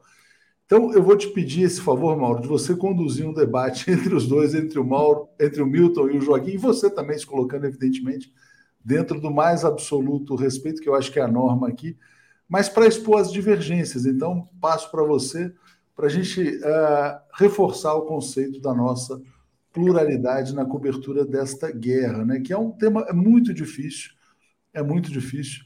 E aí passo para você agora uh, a condução. Obrigado, Mauro, obrigado, Blay, obrigado, Joaquim. Valeu, Léo. Bom, quero dizer para vocês o seguinte, para começo de conversa, tem aqui três pessoas que são radicalmente, visceralmente, biograficamente contra a OTAN e o imperialismo dos Estados Unidos. Isso é a primeira Sem coisa. Né? Acho que essa é uma questão. Eu ontem falei, tenho até hoje, simbolicamente, o meu brochinho nas marchas contra a guerra do Iraque. Né, na luta contra o imperialismo, na luta pela defesa da Amazônia, é, faz parte da minha história e sei que faz parte da história de vocês dois o que nós estamos falando aqui é da diferença de visões em relação a esta guerra da Rússia contra a Ucrânia. E é, outro dia fiz, e tenho certeza que vai ser assim hoje, fiz uma conversa com o Breno aqui no Bom Dia, na qual nós discordamos de 70%, os 30% que a gente concordou é exatamente sobre essa luta anti-imperialista mas foi super respeitoso, numa boa, ninguém quis dar lição para ninguém, cada um apresentou sua posição e vai ser assim agora entre nós. Joaquim, você acabou de chegar, você chegou a ouvir o que o Milton estava falando? Ouvi, ouvi parte do, do, do, que falou, sim, ouvi, ouvi o final da explanação tá bom. Tá bom, legal. Deixa eu botar um assunto que acabou de chegar. A Sputnik acaba de colocar no ar uma notícia bem importante e aí eu vou oferecer para vocês uh, para analisar essa notícia, uh, algo que era inimaginável uh, pouquíssimo tempo atrás. Aqui, ó. Aqui. O Maduro confirmou a realização de uma reunião uh, ontem na Venezuela, dele com uma alta delegação dos Estados Unidos e sinaliza nessa matéria própria Sputnik. Quero dizer que a matéria da Telesur, que é a, a, a agência venezuelana, está no mesmo espírito. E sinaliza a normalização da relação entre os países. Uh, queria ouvir a interpretação de vocês dois sobre isso que está acontecendo. Foi uma iniciativa do Biden, antes da guerra seria inimaginável. Qual é o significado? Ah, eu tenho o meu pensamento. Isso quer dizer que o Putin está isolado e abriu espaço para o Biden? Quer dizer que o Biden está desesperado pelo petróleo venezuelano? Qual a interpretação de vocês para esse movimento que me parece que aqui na América Latina é o movimento mais importante desde o início da guerra? Né? Fala, Joaquim, começa você. Tá certo. Só, só é, rapidamente, quando você perguntou se eu vi o Blay, eu acho que todos nós concordamos também na necessidade do fim da guerra. Deu todos aqui urgente. E entendo também que todos aqui concordam que é preciso ter uma, uma solução política. Isto é, as pessoas precisam se sentar à mesa e tentar chegar a um consenso. Quanto à a, questão do nazismo, eu só entendo, eu acho essa é uma diferença muito grande, que o, eu não sou partidário do Putin, apoiador do Putin, não, não voto lá, mas eu entendo que é, ele ele tem, ele fundamenta a decisão dele numa necessidade de segurança. E eu ouvi até o Noam Chomsky dizer que se fosse o Mahatma Gandhi, também se oporia ao que a esse avanço. A questão é como reagir. E a reação dele, na minha opinião, era inevitável depois do impasse que se instalou. O, houve um longo período de negociação anterior em que ele dizia a OTAN tem que declarar que não vai instalar base na Ucrânia. E a OTAN não fez isso em nenhum momento. Então, entendo como é, inevitável. E a segunda coisa é que eu entendo que hoje a Ucrânia é governado mais ou menos, ou por empoderados, aqueles grupos que estavam na Avenida Paulista, que a gente conheceu na época do golpe da Dilma. Isso muito claramente. A semelhança é muito grande. E, e eu tendo, aqui, tendo, tendo, vamos chamar, acompanhado esse processo, me desgastado, para não dizer sofrido, não, mas a gente fica muito desgostoso com o que estava ocorrendo e eu fiquei imaginando o que seria um país em que aqueles grupos forem empoderados. A MBL é até o mais soft deles, e é terrível. Então eu digo para você que em algum momento iria ter resposta. Bom, em relação uh, a sua... Joaquim, um, um segundinho então. Acho que sobre esse assunto, então, antes de entrar no Maduro, como você entrou nesse assunto das motivações da guerra, quer falar sobre isso, Blay? E aí depois a gente muda ambos para a agenda da, da, da, Venezuela, né, aqui da América Latina. Não, é claro que, o, o, como o Joaquim disse, nós somos todos contra a guerra. Né? E queremos todos uma solução, uma, queremos uma solução ontem, né? E que seja uma solução política, uma saída da guerra política. Né? Acontece o seguinte: o Joaquim falou daquele pessoal da Avenida Paulista, e é verdade. Uh, mas, além daquele pessoal que era próximo do Batalhão Azov, que tinha, levava aquela bandeira, inclusive, do Batalhão Azov, nazista, né? Nós tivemos um, uma parte daquele movimento que, inclusive, continua a existir uh, e se fundou, agora eu não me lembro, é Nova alguma coisa, eu não me lembro exatamente o nome, mas um, um, grupo que foi formado, um grupo que, que tem como ideologia o duguismo. duguismo, o que, que é? Duguismo vem de Dugina, Dugin, que é o, uh, o Olavo de Carvalho do Putin. Não? É o ideólogo do Kremlin. Uh, e o ideólogo do Kremlin ele tem muita proximidade com o olavismo, com o antiglobalismo, com o anticomunismo. Não? Uh, o, o governo eh, de Vladimir Putin hoje é um governo de extrema-direita. É um governo que, inclusive, o, o Putin pessoalmente não, uh, apoiou o, to, praticamente todos os principais partidos de extrema-direita na Europa. Todos. Não? Uh, inclusive, na última eleição aqui francesa, nós falamos agora há pouco dessa que, que virá, mas na última, de 2017, eh, ele apoiou eh, a Marine Le Pen contra o Macron. O Macron, que pode, pode se criticar como quiser, mas o Macron é um democrata. No mínimo isso. Enquanto a Marine Le Pen é uma neofascista. Não? E o Putin recebeu a Marine Le Pen três dias antes da eleição tapete vermelho para Marine Le Pen. E a, o partido, na época Front National, estava uh, com grandes dificuldades financeiras.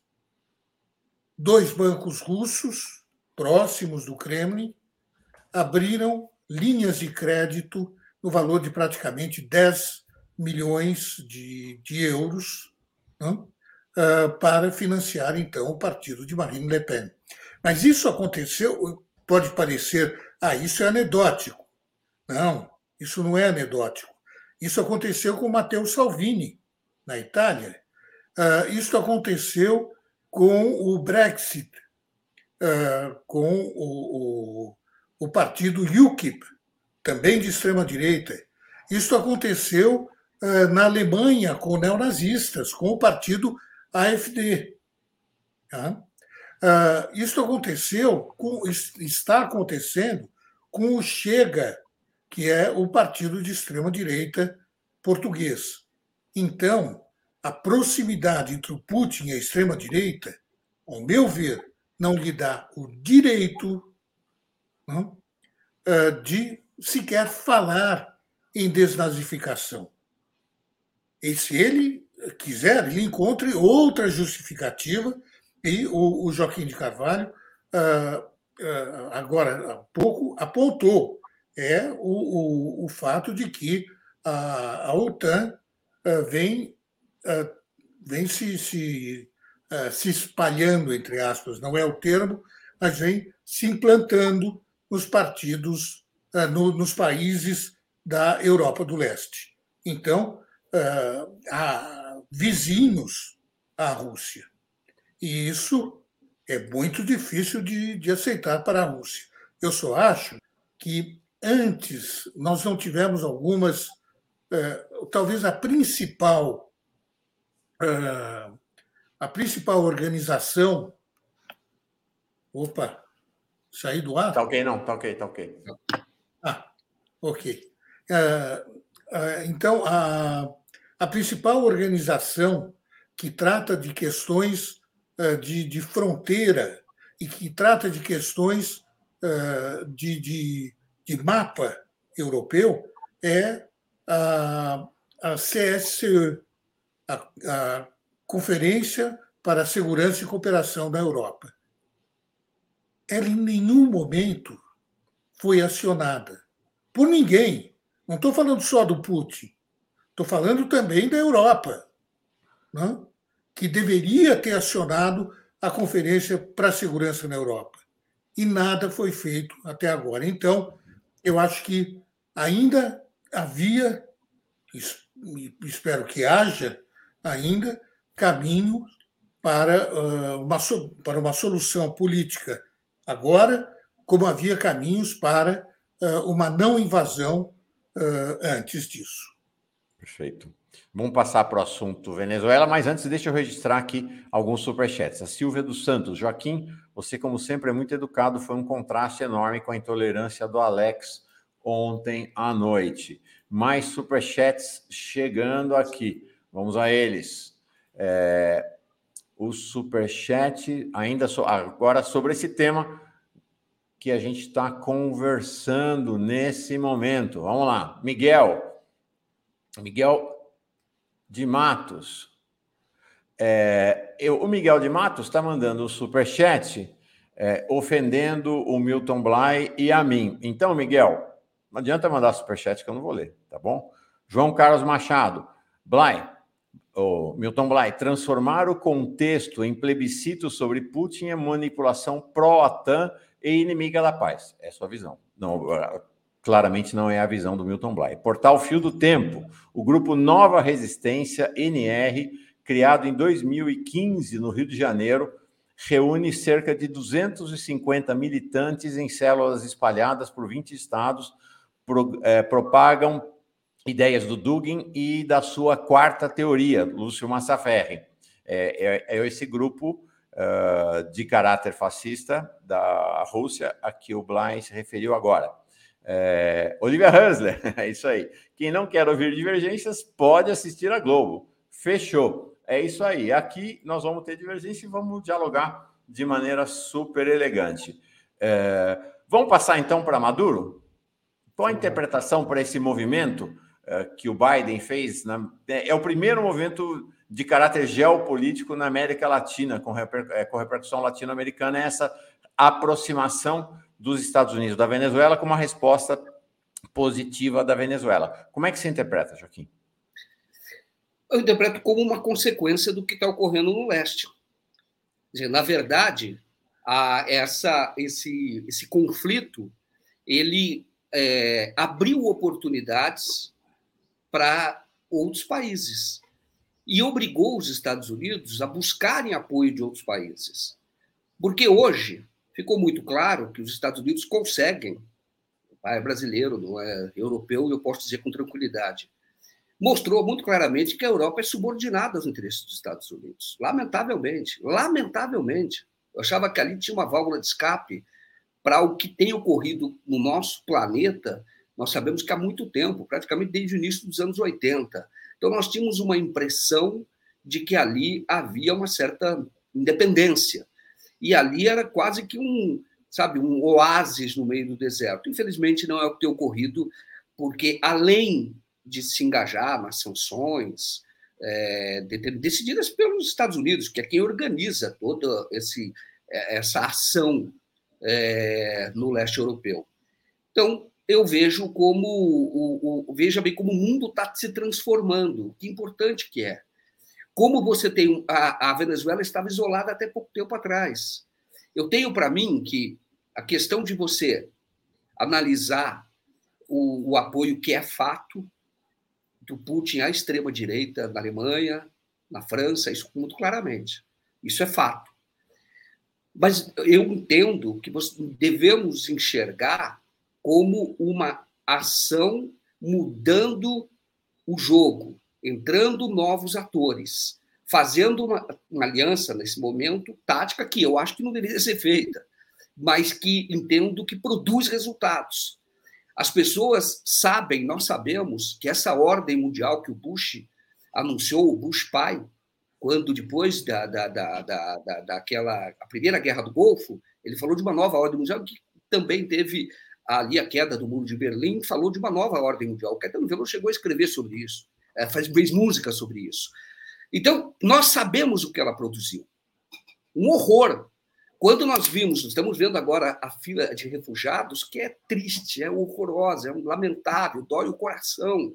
Você vê as pessoas deixando suas casas e o pai com criança, com a filha, andando, alguns de carro. Eu vi um diálogo entre uma família quando passa perto de uma coluna ucraniana que foi destruída pela, pela, pela, pela artilharia russa, e você vê a criança chorando, é, é, é, é duro.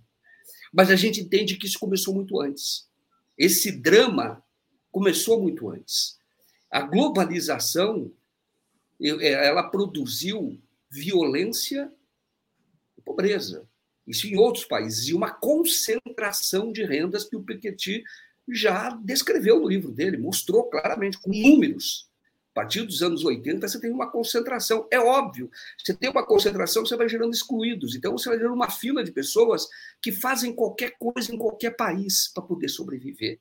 Então, isso começou muito antes. E eu vejo, então, que o Biden agora ele está procurando aliados.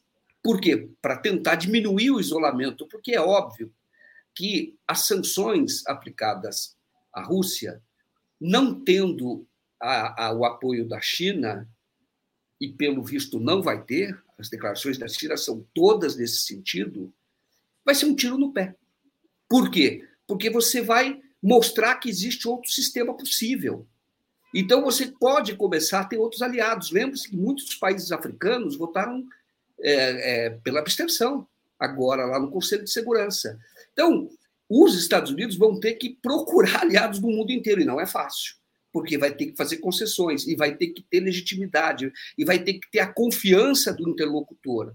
E está começando pelo mais difícil, na minha opinião, nos Estados Unidos, que é uma aproximação com o Maduro, natural, que é pelo petróleo, é óbvio, para tentar isso, controlar os preços do petróleo.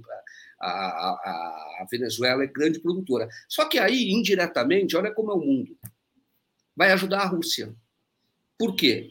Porque a Rússia e também a China têm uma aliança muito forte com a Venezuela, inclusive, a Rússia, por exemplo, é quem fez todo o é, aparato, assim como fez em Damasco, de defesa antiaérea de Caracas. Quando teve aquela ameaça de invasão na época do Trump, a Rússia veio e montou, como montou em Damasco, para proteger a capital. E, é, e tem outras associações que têm que é, fazem com que a Venezuela condicionou a Venezuela a receita até do petróleo da Venezuela, que vai tanto para a China, que investiu no país, quanto para a Rússia, que tem essa aliança militar com a Venezuela. Isso acaba, de alguma maneira, beneficiando a Rússia. Porém, o não tem saída. O, o, o Biden não tem saída. Ele vai ter que buscar novos atores. E eu digo para você, é uma grande oportunidade para um estadista como Lula, porque pode reforçar a posição brasileira muito fortemente. Então, o que eu quero dizer é que a guerra é horrorosa, porque você não deve procurar mudanças, embora se você fizer uma leitura marxista, sabe que o sangue, como ele diz, é o parteiro da história, que isso às vezes é inevitável, que isso ocorre, mas não, eu pessoalmente, como humanista, não aceito. Porém, eu entendo que tem consequência. Eu entendo que existe a consequência. E essa consequência, essa mudança no tabuleiro, é, vai favorecer os países que hoje estão fora dessa liderança, vamos chamar assim vão surgir novas associações, vão surgir novas alianças, e os Estados Unidos estão percebendo isso para não perder a hegemonia aqui na América do Sul, e é, e é, difícil até que não perca, porque até a Colômbia deve eleger alguém de centro-esquerda. Mas o que eu quero dizer é que esse parece ser um mundo novo nascendo, é aquilo que nós estamos falando. O Putin não luta, isso é fato. Lá na Ucrânia, não invadiu a Ucrânia para é, por, por questões ideológicas. Ou é uma ideologia não no sentido de ser direita ou esquerda, é geopolítica, porque ele não tinha outra saída na avaliação dele. E a consequência para o mundo é que a balança vai mudar. Tinha um peso aqui, esse peso começa a vir para cá. Isso pode ser melhor para todos nós. O, dois superchats aqui do Silva, Silva Robert estabeleceram uma relação de paridade de Putin com Bolsonaro e Zelensky é a mesma narrativa que a nossa imprensa corporativa faz comparando Bolsonaro e Lula. Eu chamo isso de hipocrisia. Outro comentário aqui que chega do aqui você, cutícula de peixe. Adorei seu perfil. Gente, me ajuda. Será que só eu acho que as potências estão, na verdade, disputando a Europa para si, militarmente, economicamente e territorialmente? Abraços para vocês, mestres. Ó, interessante como a gente olha para o mesmo copo e tem quem veja ele meio vazio e tem quem veja ele meio cheio. Acho que é normal que assim aconteça, né? Uh, apesar de ser evidente a decadência do Império Americano, é importante ter em mente que os impérios, de, exceto com raras exceções, que é o caso da União Soviética, mas que implodiu de, né, praticamente da noite para o dia, sem que um tiro fosse disparado, sem que nada, implodiu. Né? Uh, foi, foi surpreendente, né? mas implodiu. Os impérios, em geral, demoram muito para cair. O Império Romano demorou mais de 200 anos. Né? O Império da Grã-Bretanha também demorou e com os Estados Unidos, acho que tudo indica que é uma queda lenta. Então, a verdade é a gente está no período histórico de decadência do Império Americano, não estamos diante de uma queda iminente, e, eles têm muita força. Né? Os Estados Unidos continuam ainda sendo a maior economia do mundo, vão ser suplantados pela China daqui a alguns anos, mas ainda serão a maior potência militar por um bom tempo, né? ao se julgar pela evolução dos investimentos militares dos diversos países. A minha visão, Joaquim, Milton, uh, comunidade, é que assim, o Putin tinha tudo na mão, tudo na mão, em 12, em 15 de fevereiro. É, o, o Scholz tinha ido à Rússia, à, à Ucrânia, feito uma entrevista coletiva com o Zelensky, no qual ele afirmou taxativamente não está na mesa a filiação da, da Ucrânia à OTAN. No dia seguinte, ele foi à Rússia e disse a mesma coisa ao Putin. E neste mesmo dia 15, o Putin, que estava cercando a Ucrânia com tropas, mandou recuar. Foi muito interessante, porque vamos olhar o movimento estratégico e o tático. Naquele momento, todo mundo celebrou: nossa, que vitória política do Putin. Deu um nó né, nos Estados Unidos, está recuando as tropas. Ele tinha conseguido claramente rachar a OTAN tinha puxado a Alemanha e a França para si, que tinham dado garantia de que não aceitariam o ingresso da Ucrânia na OTAN. E é importante dizer, só entra na OTAN se tem consenso do, daqueles que são membros. Não existe votação, vota, não. Se um vetou, não entra. E a, e a Alemanha estava dando garantias disso. Então, dia 15 ele faz isso. Nove dias depois, ele invade o país de maneira brutal, como a gente está assistindo né, inexplicável. Putin tinha ampliado a sua capacidade diplomática e de articulação política, estava saindo admirado ao final da crise, e aí vem e faz essa invasão que o lançou no isolamento sem precedentes, sem precedentes. Eu tenho uma interpretação distinta da sua. Né? É, ele pegou uma aliança que estava morta e ressuscitou. A OTAN estava morta, rachada. Tinha gente falando em fim da OTAN na Europa, muita gente. Agora a OTAN está toda unida contra essa invasão russa. Quem está na Europa, o, o, Milton me diga se estou mentindo, está apavorado com essa política expansionista do Putin. Está todo mundo apavorado. Gente, a Finlândia e a Suécia, que são uh, neutras desde a Segunda Guerra Mundial, nunca cogitaram, estão cogitando entrar para a OTAN. E o Putin está ameaçando bombardear os dois países neutros, porque estão cogitando entrar para a OTAN. Um plebiscito, sexta-feira, um plebiscito na Suécia e outro na Finlândia, pela primeira vez na história desses países, indicou mais de 50% da população querendo entrar na OTAN. É, esse é o tamanho do desastre político no qual se meteu Putin. Aqui, o Biden, ele está ressuscitando o Biden, gente, que ia perder a eleição. Esse movimento do Biden em direção à, à Venezuela é um sinal de fragilidade do Putin, não de força. E o Maduro está topando. Né? Nós, eu, eu, mostrei a nota da a própria Sputnik reconhece que há possibilidade de normalização na relação dos dois países. Portanto, ele está é, há uma possibilidade de não necessariamente trazer a Venezuela para debaixo da asa dos Estados Unidos, mas no, no mínimo neutralizar a influência russa na Venezuela. Né? Uh, Sexta-feira, o Putin recebeu o presidente da Finlândia para falar sobre essa questão da entrada na OTAN. No domingo, domingo, o TikTok saiu da Rússia. Porque fica todo mundo dizendo a sanção do Ocidente, a sanção do Ocidente e tal. O TikTok, a maior plataforma de redes sociais da China, saiu da Rússia por conta dessa lei absurda, ah, absolutamente ditatorial, que dá 15 anos de cadeia para quem divulgar falsas informações na Rússia, sendo que quem resolve o que é falsa informação é o exército russo. Então, assim, acho que o Putin está muito isolado. Né? as cenas de guerra, do sofrimento imposto às pessoas começam a se disseminar, e isso vai acontecer de maneira dramática agora na tomada de Kiev.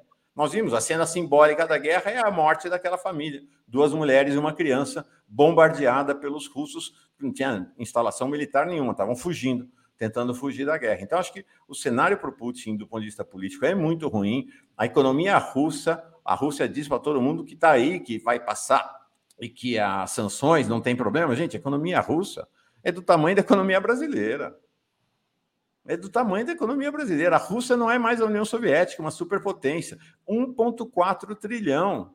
É exatamente o tamanho do PIB brasileiro. Vocês acham que o Brasil aguentaria? Acho que a situação é difícil para a Rússia, realmente difícil. Há protestos cada vez maiores na Rússia contra a guerra fala são mais de 10 mil presos nos protestos. Acho que a situação para o Putin é uma situação complicada e, infelizmente, essa ação dele, lamentavelmente, deu fôlego para o Biden. Essa é a minha visão. Milton. É, com relação à Venezuela, eu, eu só queria completar o que foi dito até agora. Uh, fica, para mim, ficou muito claro que o, o Biden uh, tenta da maneira como ele pode, isolar um pouco mais o Vladimir Putin, ou pelo menos uh, neutralizar um país que é muito próximo da Rússia, muito próximo do Putin. Então, de onde essa tentativa de, de aproximação da parte dos Estados Unidos com a, a Venezuela.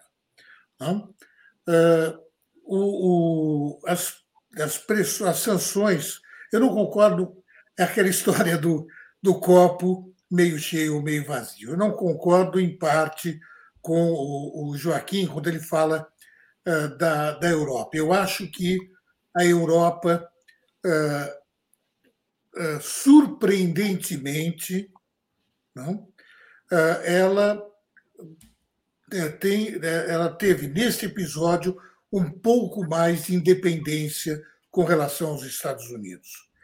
É, é que a, a, versão que se dá em, em alguns países, inclusive aí no Brasil, é de que os Estados Unidos estão decidindo quais são as sanções e, então, impondo à Europa o que ela deve fazer ou não fazer. Enquanto na, a, a visão que se tem aqui na Europa é diferente. É, em primeiro lugar, é, existem dois, é, dois políticos de grande peso, grande peso. São Scholz e Macron. Não se esperava, não, depois da Angela Merkel, que viesse alguém de alguém que tivesse peso político uh, para então levar a, a, Alemanha, que tem uma, uma posição uh, sempre teve uma posição mais independente com relação ao resto da Europa, uh, para uma posição de unificação da Europa. E o Scholz vem conseguindo. O Scholz tem uma importância muito grande nisso, inclusive se fala muito aqui na Europa, em Bruxelas, em Paris, em Berlim, da criação, ou melhor, do fortalecimento da defesa europeia. A defesa europeia não é uma defesa independente, vai demorar muito, se algum dia conseguir, para vir a ser uma defesa totalmente independente. Muito. Mas se fala da criação de uma defesa europeia independente dos Estados Unidos eh, em torno eh, do, eh, da força nuclear francesa. A força nuclear francesa, que é infinitamente menor do que, mais frágil do que a, a russa ou a dos Estados Unidos. Mas nós estamos falando de um movimento que está acontecendo. Ninguém aqui na Europa, mas, Joaquim, eu digo, ninguém é, nenhuma pessoa, acho que nem o Macron, nem o Scholz acreditavam, ninguém acreditava que haveria uma unidade europeia. E essa unidade europeia ela foi obtida. Como? Eu não sei, mas a Europa trouxe para dentro de si países que estavam na oposição a Bruxelas. Que países? A Hungria, a Polônia. É claro que é interesse da Polônia que a Europa esteja unida, a Europa, a União Europeia, falo da União Europeia. Mas esses países voltaram para dentro da. se voltaram, inclusive, para dentro da Europa, e a Europa conseguiu uma unidade que não era obtida há muito tempo, mas há muito tempo. Da mesma forma como a OTAN. Com relação à OTAN, na, na conferência do ano passado, em 2021, o Macron foi muito claro, dizendo que a, a, a OTAN estava moribunda. Não? E, e, inclusive, Vale a pena lembrar que houve um conflito entre dois países membros da OTAN, a Grécia e a Turquia. A OTAN era obrigada, pelo artigo 5 da, da, uh, do, do, da sua uh, formação, da sua Constituição, né, era obrigada a intervir. Ela foi incapaz de intervir. Ela foi realmente incapaz. E por que ela foi incapaz? porque a OTAN estava moribunda. Agora, renasceu. Infelizmente, renasceu. A minha posição, o que eu gostaria no mundo ideal, né, é que a OTAN não existisse. Né? Não é, não, não é que a OTAN saísse dos países do leste europeu. É que a OTAN não existisse. Não? Porque a OTAN foi, em, grande, foi, em parte, uh, o, o, braço armado do imperialismo norte-americano. Né? E aqui nós somos todos contra o imperialismo norte-americano. Né? Não se pode questionar isso. Então, uh, se a, a OTAN desaparecesse, faria um bem para a humanidade.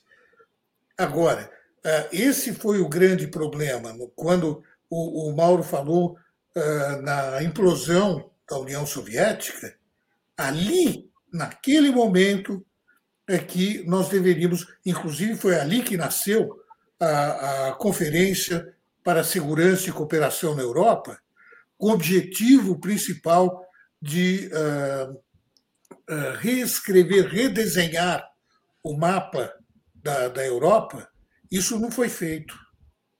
E era necessário que fosse feito né? para que uh, fosse construída uma região, uma zona uh, de segurança. Isso não foi feito, nós estamos agora vendo as consequências disso. Né? O problema nasceu, nasceu ali. Uh, mas o, o, o que nós, nós vemos hoje é que a, a OTAN uh, ressuscitou uh, com, com essa, essa intervenção, que a Europa está, está unida e a visão que nós temos aqui é que ela está mais independente dos Estados Unidos, o que não quer dizer independente, quer dizer um pouco mais independente, que ela tem uma voz ativa. E tanto assim que os países da União Europeia uh, decidiram iniciar o processo de análise dos pedidos de adesão da Ucrânia, da Geórgia e da Moldávia. Olha, uh, se isso, isso, quer dizer, é só o início do processo que vai ser levado para o Conselho da, União Europeia, uh, que então, se, se tiver o sim, a situação de cada país individualmente vai ser verificada para ver se esses países podem ou não ingressar na União Europeia. Isso vai, na melhor das hipóteses, numa, num caso muito rápido de adesão, pode demorar dois anos. Dois anos foi a adesão da Romênia, foi muito rápida, muito rápida. No, o normal é três, quatro, cinco anos para adesão. Mas, mesmo assim, é, mostra que a Europa quer é, se fortalecer ao invés do contrário. Perigosíssimo se esses países entrarem na União Europeia. Mas eu estou de pleno acordo com Joaquim quando é, ele diz que é uma nova ordem mundial que está nascendo disso. Né? Os Estados Unidos estão no início de um processo uh, descendente. Então, quanto tempo levará, nós não impossível saber, enquanto a, a, a Rússia e a China assinaram aquele, aquele acordo que é o, eu não me lembro da data exata, mas é o dia né, em que uh, nasceu provavelmente uma nova ordem mundial. Eu vou ler os superchats, Joaquim Milton, se vocês concordarem, temos aí pouco mais de. É, um pouco menos de 25 minutos. Eu acho que tem uma questão muito interessante, que é a questão do posicionamento do Bolsonaro e do governo brasileiro, e, e não para, é um lance atrás do outro, agora impactando inclusive na mudança de política de preço da Petrobras. Acho que valia a pena a gente se dobrar um pouco para analisar o comportamento do Bolsonaro uh, nessa guerra. Acho que é, tem um, acho que um, uma esfera de análise muito interessante. Mas antes, vou ler os superchats que chegaram aqui. Rinaldo Freitas, certo ou errado, Putin tomou a decisão. Agora, como parar o conflito? Esperar que Putin desista após todas as sanções? A realidade grita pela rendição. É, eu não sei se o nosso país fosse invadido se a gente ia querer rendição. Né? É sempre bom levar em conta que teve um país invadido, né, 44 milhões de habitantes, e eles estão lutando contra o invasor. É? E as sanções vieram depois da invasão, as sanções não existiam antes da invasão. Né? Acho que esse é um aspecto relevante de, de levar em conta, não é? Que é a ordem dos fatores que aqui no caso me parece que altera bastante o produto. Foi correto ou não as sanções? Eu acho que não, foi um absurdo as sanções econômicas, mas elas vieram depois da invasão. Né? Márcio Matos, por favor, o Márcio, por favor, não leia o que informei, é assunto interno. Não, Márcio, já não ia ler mesmo. Obrigado, cara. Obrigado mesmo. É, é, é das internas aqui. Beta Brandão.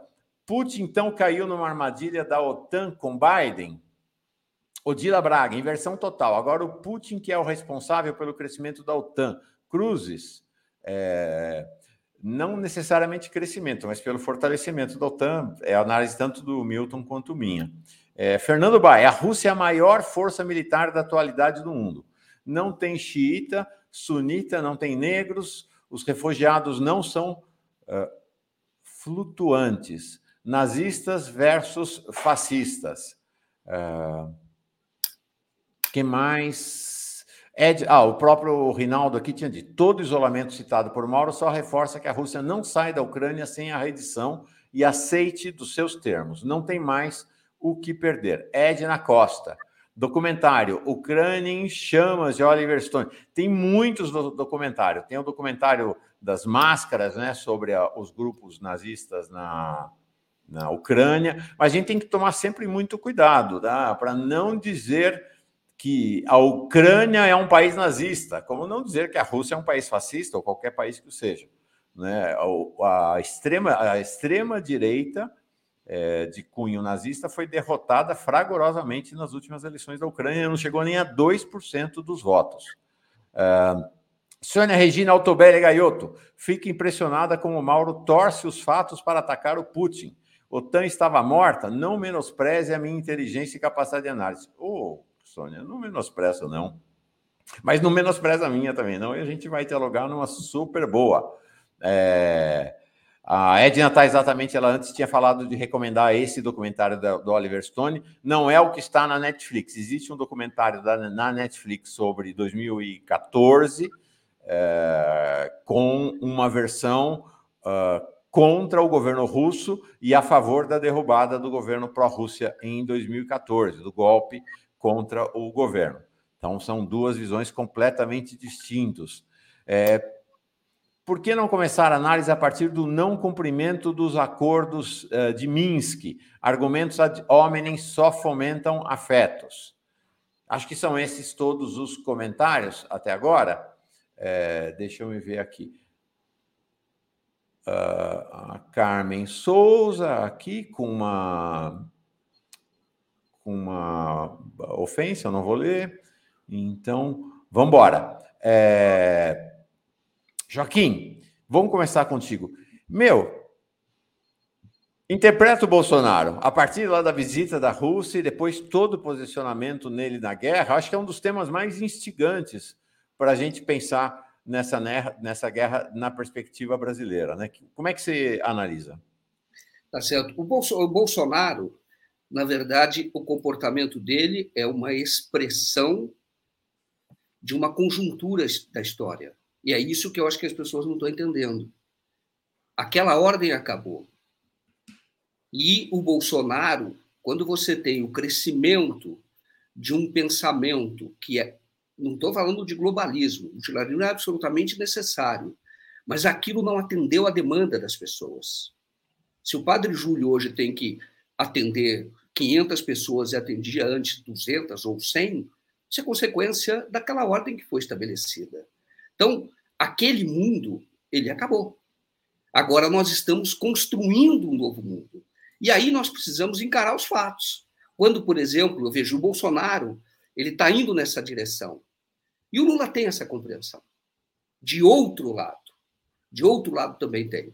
E porque o Lula é, antes de tudo, você percebe que quando ele governou, ele sempre ressaltou os interesses brasileiros e governou de acordo com os interesses brasileiros, como fez o Trump. Por isso que o Trump pode sair fortalecido, essa é uma avaliação que se faz. O Biden pode perder a eleição agora, parlamentar, e o Trump pode sair fortalecido. Porque eu tenho um mundo sendo construído, porque a globalização de comércio, sem globalização de pessoas, isso não interessa. O que, que nós tivemos? Nós tivemos a liberdade de mercadoria de um lado para o outro, só que as pessoas batiam com um muro, por exemplo, para entrar nos Estados Unidos ou na Europa, com, algumas exceções, muito fortemente barrado ali. Então, é uma globalização que só atendeu o negócio. Em outros períodos da história, isso também houve. E a consequência foi guerra. Por quê? Porque é a lei do mais forte. Não adianta. Você não tem produtividade igual nos países. Então, você estabelece uma velha ordem que beneficia o mais rico e prejudica o mais pobre. É, é, sempre foi assim. E aí, quando você tem duas potências, ou isso aconteceu na época da Alemanha também, disputando, você tem, pode ter resultar em conflito armado. O Bolsonaro se encaixa nesse, nesse perfil. Então, quando você fala o seguinte, é por que é que ele tem apelo? Porque o cidadão comum, ele olha assim e falou, mas essa ordem não interessou a mim. Vão ter que mudar tudo. Aí é preciso ter estadista. O Bolsonaro não é estadista. E o Brasil e o mundo hoje, eu vou te dizer, existem dois que se estão destacando por uma visão estratégica. Um é Putin, o outro é o líder da China. Não é também estadista.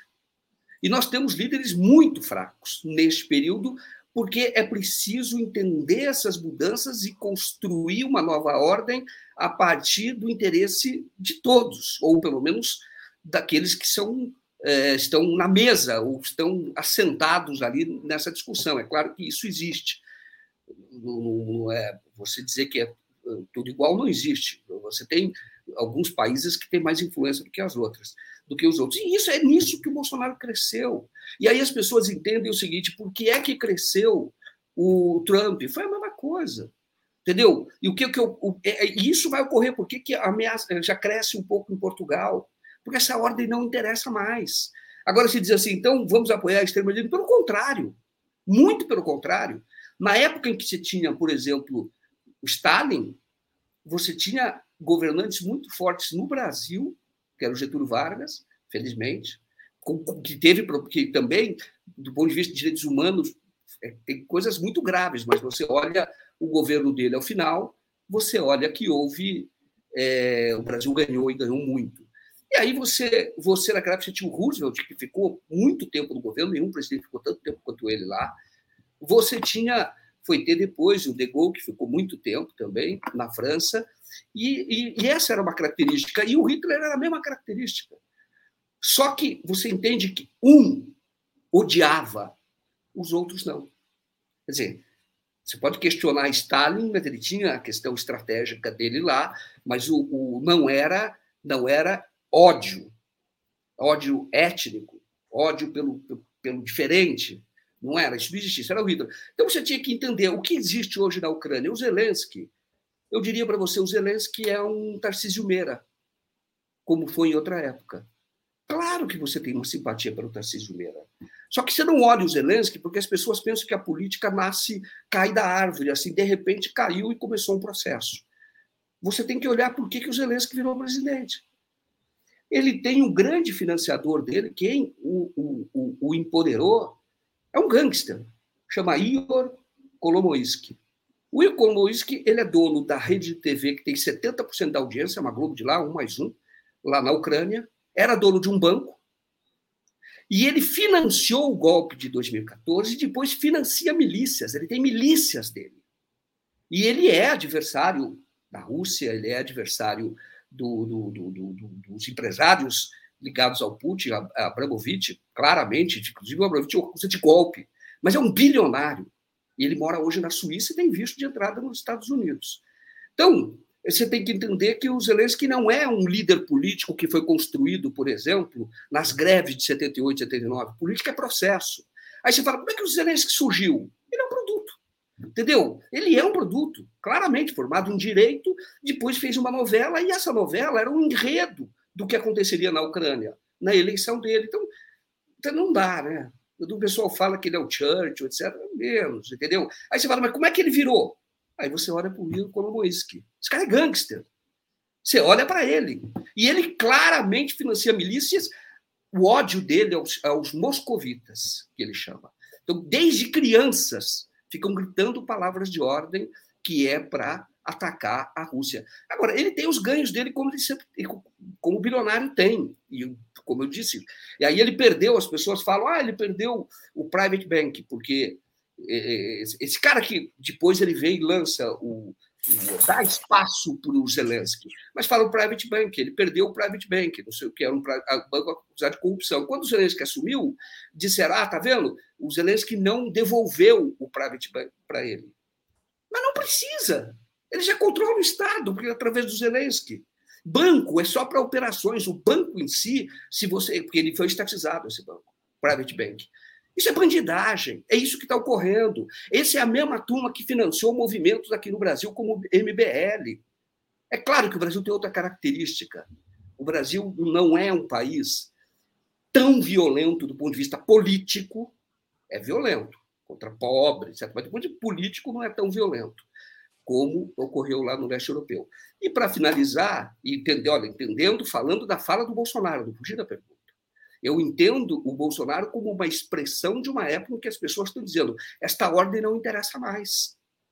Escuta, só vocês estão na mesa, o banquete é para vocês, não dá. E aí, só uma coisa que, que, que, que eu discordo de vocês é a questão da OTAN. Você não pode falar que a OTAN está moribunda, na minha visão, se quando houve a queda do muro de Berlim, ela tinha 16 membros hoje tem 30. E nós, brasileiros, sabemos que a OTAN avança em direção do Brasil, que não tem nada a ver com o norte, está no sul. O Brasil virou um país associado, não é membro, mas ele tem um tipo de cooperação, o que é grave. A Colômbia também já tem. Então, eles se estenderam para ser uma polícia do mundo, e isso é grave. E na relação ao Putin, o, o, na questão geopolítica, não adianta você, é o que eles falam, a Rússia diz isso. Por que é que a OTAN tem que decidir se vai instalar ou não na Ucrânia? Por que, que nós vamos delegar a nossa segurança para a OTAN? É ela que vai decidir se vai entrar? Não. Ela não vai entrar porque nós decidimos que na nossa vizinhança não vai ter míssil apontado para nós. Ponto. E, estabeleceu as condições que o Zelensky agora já está até, eh, vamos dizer assim, em questão a Crimeia, etc., ele já está dizendo que pode discutir. Ele falava que não. Porque eu falo para você, quem está por trás dele é um gangster. Mas, evidentemente, que os negócios começam a, a ter problema. Aí você tem as condições, vai acabar a guerra, as condições foram dadas desde antes. A Constituição está escrito na Constituição, que hoje sinaliza do lado contrário, de que não será membro de nenhuma aliança militar a Ucrânia. Segundo, a Crimeia, que era russa, né? historicamente, você está falando de 50 anos, mas está falando da história quando a Crimeia foi entregue para a Ucrânia. Isso quando caiu, antes de cair o muro de Berlim. E você tem as províncias lá no leste, que são pequenas, que foram bombardeadas pelo Zelensky. E que são alvo da ação das milícias desse Kolomoisky. Pesquise sobre esse cara, ele mora na Suíça hoje. Pesquisa sobre esse cara, esse cara é perigosíssimo. E foi bombardeada lá. E que reconheça a independência do, é, dessas províncias e acabou a guerra. Entendeu? É isso que. É, essas condições estão sendo dadas desde o início. Então, é, eu entendo que é hora de estadista. É hora de estadista. E o Bolsonaro, fugindo da sua pergunta, ele não é um estadista. Ele é um tosco. Porque neste movimento que está tendo no mundo, e é preciso ter pessoa iluminada, preparada, desse novo movimento, ele percebeu que aquele mundo estava caindo. E de fato estava mesmo. Agora, o que, que você vai reconstruir? Com o Bolsonaro na liderança ou com o Lula? Agora, tem que entender, e o Lula entende isso, que é preciso enfrentar essas forças poderosas. O Brasil foi alvo de um golpe que teve a presença, nós sabemos da atuação do Sérgio Moro, eu particularmente sei, como ele foi treinado, a verdade foi essa, eu até posso dizer como por um agente do Departamento de Justiça americano que estava aqui. Como foi que o, o, o, Brasil se subordinou a interesses americanos e fez um acordo lesivo para a nossa pátria da Petrobras? Como foi que a engenharia brasileira foi destruída? E aí eu digo, é, o Lula tem essa percepção, ele é anti-imperialista. Agora, nós vamos escolher, por isso que não surge terceira via. A terceira via, desculpa o Brian falando, é mais ou menos como o pensamento europeu. E ainda mais no Brasil é mais dramático, porque o Brasil é cheio de contradição. Por isso que o Brasil não aprova, não aprova o parlamentarismo, porque o Brasil sempre, o brasileiro, na média, sempre acreditou que as transformações devem ser feitas por alguém mais forte. Desde o tempo do Pedro II. Viu? Do Pedro II, depois Getúlio Vargas, sempre, e o Lula, sempre acreditou, sempre, o brasileiro acredita nisso. Então, é preciso entender esse novo mundo e dizer: eu não concordo com esta ordem, quero um novo mundo e vou liderar esse processo, e o interesse é brasileiro. Nós estamos vivendo uma crise geopolítica, é isso mesmo. Qual é os novos atores, quem vai ser empoderado? E para isso nós vamos ter que lutar e saber quais são os adversários sem os hostilizar porque é besteira. Eu digo para você, eu admiro a história dos Estados Unidos em alguns aspectos, alguns líderes fantásticos que houve lá, mas hoje é, hoje, hoje é, é comandado por corporações e hoje é um problema. Para nós, particularmente, foi. Nós éramos um país que crescia 4,1% ao ano e hoje, quando crescemos 1%, nós é, ficamos felizes. Então é isso que eu, que eu queria falar para vocês, não fugir da pergunta, é exatamente isso mesmo. Entendo o Bolsonaro nessa expressão, tá? Demorou Esse... um pouquinho para chegar nela, mas chegou e respondeu. Sim. Legal, Porque fez uma boa introdução. Legal. É tudo ligado, né, Mauro? Porque é hoje é claro, claro, não dá para você é, compartimentar, você entender que é um é. processo de história. Uhum. Se a gente Legal. não entender, a gente vai ser atropelado pelo trem da história. Sim, acho que essa é uma questão chave, né? É, entender e examinar os fatos, não de acordo com os nossos desejos, mas examinar os fatos tal como eles se põem. E acho que aí o Joaquim coloca uma pergunta importante, né, Milton? Mas eu vou te endereçar é o Bolsonaro, tá? Vou te entregar o Bolsonaro, Milton. Que é assim: é, nós queremos um mundo melhor.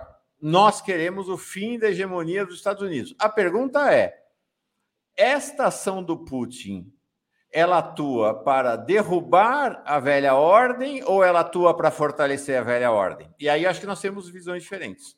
Né? Na minha visão, lamentavelmente, a ação do Putin fortalece a velha ordem. Ela não abre espaço para o nascimento da nova ordem. É, claro que a visão do Joaquim é diferente. Em relação à OTAN, ó, gente, eu sei que dói. Eu sei que é isso que eu falei. Às vezes os nossos desejos se sobrepujam a, a verdade histórica. Então, tudo bem, eu entendo. É claro que houve um processo de expansão da OTAN para o leste, mas a própria expressão que a gente usa, expansão da OTAN para o leste, não deve nos levar a uma ilusão de que a OTAN forçou a entrada. Eu quero dizer para vocês o seguinte: ao contrário do que aconteceu agora, quando a Rússia concentrou tropas na fronteira da Ucrânia, não houve tropa na fronteira de nenhum dos 13 países que pertenceram à União Soviética ou foram da área de influência para que eles entrassem. Não teve ameaça militar contra a Polônia ou contra uh, os países. Uh, contra nenhum dos países. O último foi agora em 2020, a Macedônia do Norte. Não teve ameaça contra eles. Todos esses países, essa observação não sou eu que estou fazendo. Quem fez foi uh, um dos maiores diplomatas da história do Brasil, um dos maiores diplomatas vivos, uh, aqui no último fim de semana, no Forças do Brasil com Mário Vitor Santos. O, o embaixador.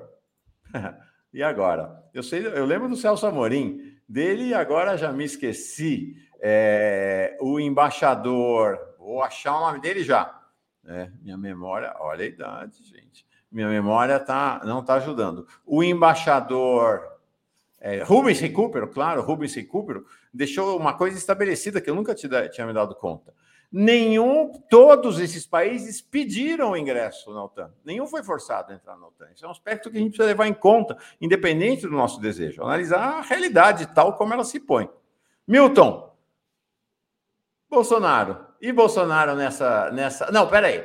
A Thaís Neves dizendo aqui é, Zelensky é israelita, o Igor Leite. Qual o nome do bilionário que montou o Zelensky, que é dono de um banco lá, inclusive? É, Joaquim, põe, fala de novo o nome dele. Ah, Desse... o nome dele é Igor Kolomoisky. Pesquise esse cara. É o cara por trás do Zelensky. Perfeito. É o cara por trás do Zelensky. É, ele é Ior, é, é I-H-O-R. Eu vou até colocar aqui no chat, aí fica para vocês, tá? Boa. É Ior é... Nós já demos no 247 reportagem sobre ele, tá, gente? Eu, eu, eu não vou procurar agora, a gente já está com o horário estourando, mas tem reportagem sobre ele já no 247 e leiam aí o, o, o, o Joaquim está botando no superchat. Ricardo Pinto, a Europa é somente um escudo. Adeus, Europa, com os mercenários. Espera que sumiu aqui. Adeus, Europa, com os mercenários. Ao professor Ricardo Pinto, fez vários superchats hoje aqui. É... A Europa é somente um escudo. Adeus, Europa. Eh, com os mercenários dos Estados Unidos chegando no leste europeu. A Eurásia é o foco. Quem é a resistência? Sônia Alves mandou uh, um apoio. A Lenice Escobar, parabéns pelo altíssimo nível do debate. Acho que esse debate, como o outro que tive com o Breno, é prova de que a gente pode divergir sem brigar. Isso é uma maravilha. Isso só vai. Né, eu, o que o Joaquim fala vai entrando na minha cabeça e vai mudando o que eu penso se eu não tiver em posição de guerra contra ele. Né? É, acho que isso é fundamental sempre. É, bom dia, galera do bem. Quando volta a Tereza? Tereza está de férias. Se eu não estou enganado, ela volta na segunda metade de março, mas eu vou perguntar depois. É, Dario Júnior, Joaquim é objetivo e traz luz a questão em pauta. Ah, deixa eu falar para vocês. A Daphne sumiu porque está é, uma super tempestade em Maceió ela disse que caiu a luz não só da casa dela, como a própria Vivo em Maceió saiu do ar. Então não tinha nem o 3G. A gente nem, nem para avisar, a gente até ficou preocupado, mas ela entrou aqui na sala de espera, mas agora faltando 10 minutos, então eu falei, não, vai tomar chuva aí na rua, esfria a cabeça, a gente termina aqui. Milton, Bolsonaro, para encerrar. Bom, eu queria, eh, antes de mais nada, dizer para o Joaquim que, ao meu ver, eh, a terceira via existe no Brasil e está tá muito presente e vai, vai, vai fazer o próximo presidente da República. A terceira via se chama Luiz Inácio Lula da Silva. Não? Porque uh, quem, quem diz que Bolsonaro, uh, de extrema-direita, é o oposto do Lula, está dizendo uma enorme besteira. Não? Porque o Lula é um, um personagem uh, que não, não está em extremo algum. É um personagem uh, independente e eu acho que, que é importantíssimo, dentro dessa nova ordem mundial que está uh, começando a surgir, não? é importantíssimo, é fundamental um personagem como Lula. Não? E o que ele disse logo no começo da, da, da invasão, ele falou em construção de um não alinhamento. Né? Isto é fundamental. Um não alinhamento é independência, é soberania. E o Lula sabe disso, e o Lula sabe construir isso melhor do que, do que ninguém, melhor do que qualquer uh, líder mundial hoje. Não? Uh, capaz de conversar com todos, não? de negociar com todos e de ter uma, um posicionamento uh, que seja brasileiro, para o bem do país. Esse é o Lula. Eu acho que ele é capaz disso. Uh, coisa que o Bolsonaro, obviamente, não é capaz. Eu acho que o, o, o que faz o Bolsonaro crescer um pouco eh, ao contrário do, do Joaquim, não é pelo entendimento de que existe uma nova ordem uh, internacional que está sendo criada. É porque ele é um populista. Então, ele vai para o lado em que uh, a ele interessa mais e que ele pode vender como uh, se fosse algo benéfico para o país. Eu acho que esse é o Bolsonaro. O Bolsonaro é o típico populista e nessa, é, nessa guerra ele está tomando uma, uma posição para uns certa, para outros errada, pouco importa. É um posicionamento que interessa a ele. Não? É, por quê? Porque ele foi até ontem não? É, um, um elemento a, a, a soldo do, do imperialismo norte-americano. Né? Ele era o, o, Quando se dizia, uh, se falava do que o Trump estava na, na presidência da República, uh, bom, eu vou ver o que o, o, Trump vai dizer hoje, porque amanhã o Bolsonaro vai fazer o que o Trump fez. Então, amanhã nós teremos uma ação à la Trump por parte do Bolsonaro. Né? Então, ele era a cópia do Trump, ele era a cópia da presidência dos Estados Unidos, tinha uma, admiração infinita pelos Estados Unidos e pela figura do, do Trump. Hum? Uh, então, agora, uh, ele foi, foi a Moscou, então ele se vangloria de ter ido a Moscou e ele tem que apoiar o Putin. Tem que apoiar o Putin por quê? Ah, o Putin vai nos dar fertilizantes. Não, não é por isso que você vai apoiar ou não apoiar uma guerra. Não? Ah, claro que os fertilizantes são importantes, mas se o Brasil tivesse desenvolvido outras formas de, de agricultura, né? e, sobretudo, agricultura familiar, entre outras coisas, ele não estaria precisando de tantos fertilizantes hoje.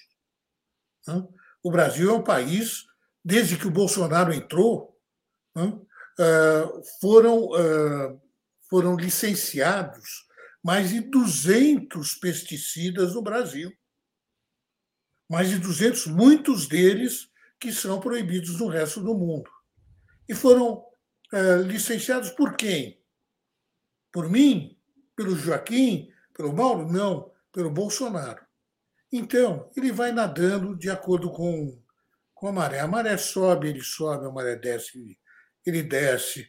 É, é isso, o, o Bolsonaro. Não, não acredito que ele seja capaz, Joaquim, desculpe, de compreender que o, o mundo está mudando. Eu acho que não, não tem eu essa... acho que o mundo está mudando e ele é uma expressão disso, não que ele entenda. Ah, Nós perfeito. Vivendo, é isso.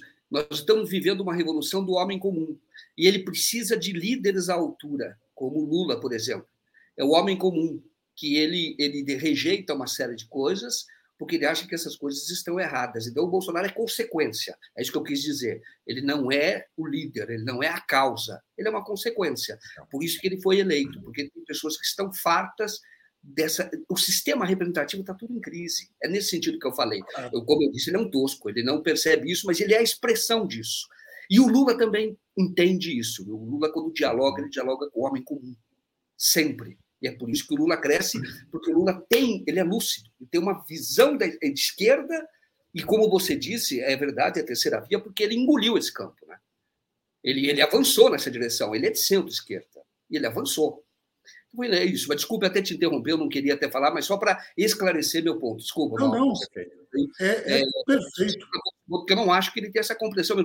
E até faço um alerta a gente tem que prestar atenção no Lula. Ele pode conduzir o Brasil numa posição melhor, mas o Bolsonaro tem chance justamente por causa disso, porque ele rejeita é, essa ordem, entendeu? Como um homem, dialogando com um homem comum também. É isso. Olha, é, olha, não é um coisa, caso. Só, só, ah, só para terminar, eu acho que é, é preciso dizer que o nazi fascista jamais será um homem comum e o, o Bolsonaro é um nazifascista é, com, com, com, certeza absoluta. Então, é, um homem comum é aquele que é o homem capaz de dialogar com todo mundo. Esse é o Lula. Eu acho, para encerrar. Não, vou ler o superchat e aí encerro com uma questão sobre esse Lula e Bolsonaro que vocês dois trouxeram. É, últimos superchats. Fernando Bay.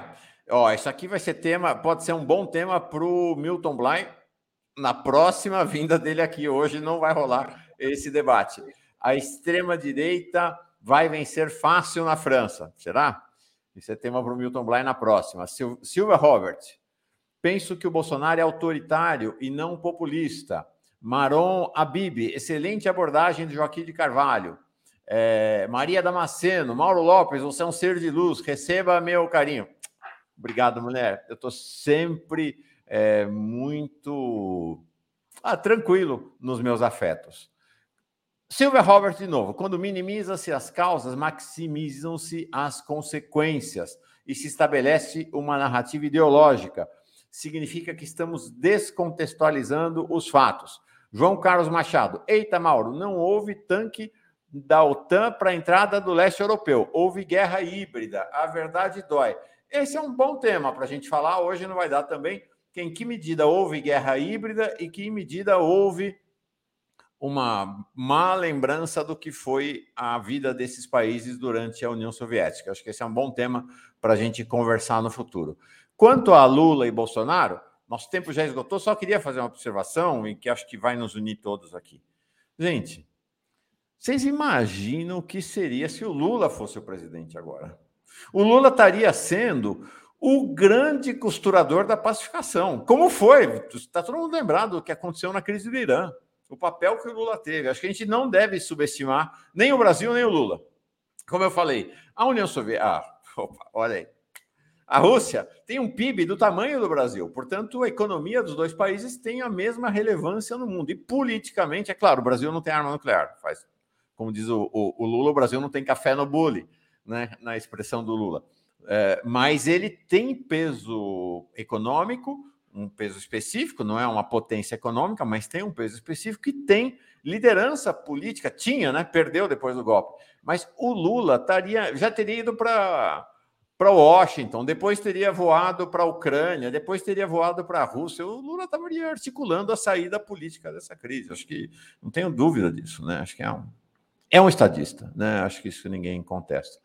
Joaquim e Milton, vocês mostram que a gente pode divergir em quase tudo, se for o caso. Não foi o nosso caso, nós divergimos em muita coisa, mas não em quase tudo e continuar numa relação amistosa, amiga, fraterna, acho que isso é que importa, né? Sabendo que a gente está todo mundo do mesmo lado, o lado esquerdo da vida, né? Por sinal, como a gente dizia na época que eu era do partidão, a gente usava isto, o coração fica do lado esquerdo do peito, não é à toa. Então, Joaquim, obrigado. Milton, obrigado. Gente querida, Olha, fala. O bolso onde está o dinheiro é o bolso direito mas o coração é do lado esquerdo. é isso aí. Valeu, Joaquim. Obrigado, viu? Tudo tem que ser feito com paixão e com respeito, naturalmente, que é houve aqui hoje. Então, eu externizo aqui minha gratidão a vocês por compartilhar Legal. esse momento e por dividir, esse, por dividir esse debate, por fazer esse debate, tá bom? Um abraço para todos vocês e obrigado. Abraço. Obrigado. Obrigado, Milton. Obrigado. Agora volto às 11 horas só com mulheres. Dia 8 de março, oito mulheres potentes no Giro das Onze, inclusive com música ao vivo. Valeu, gente querida. Paz e bem.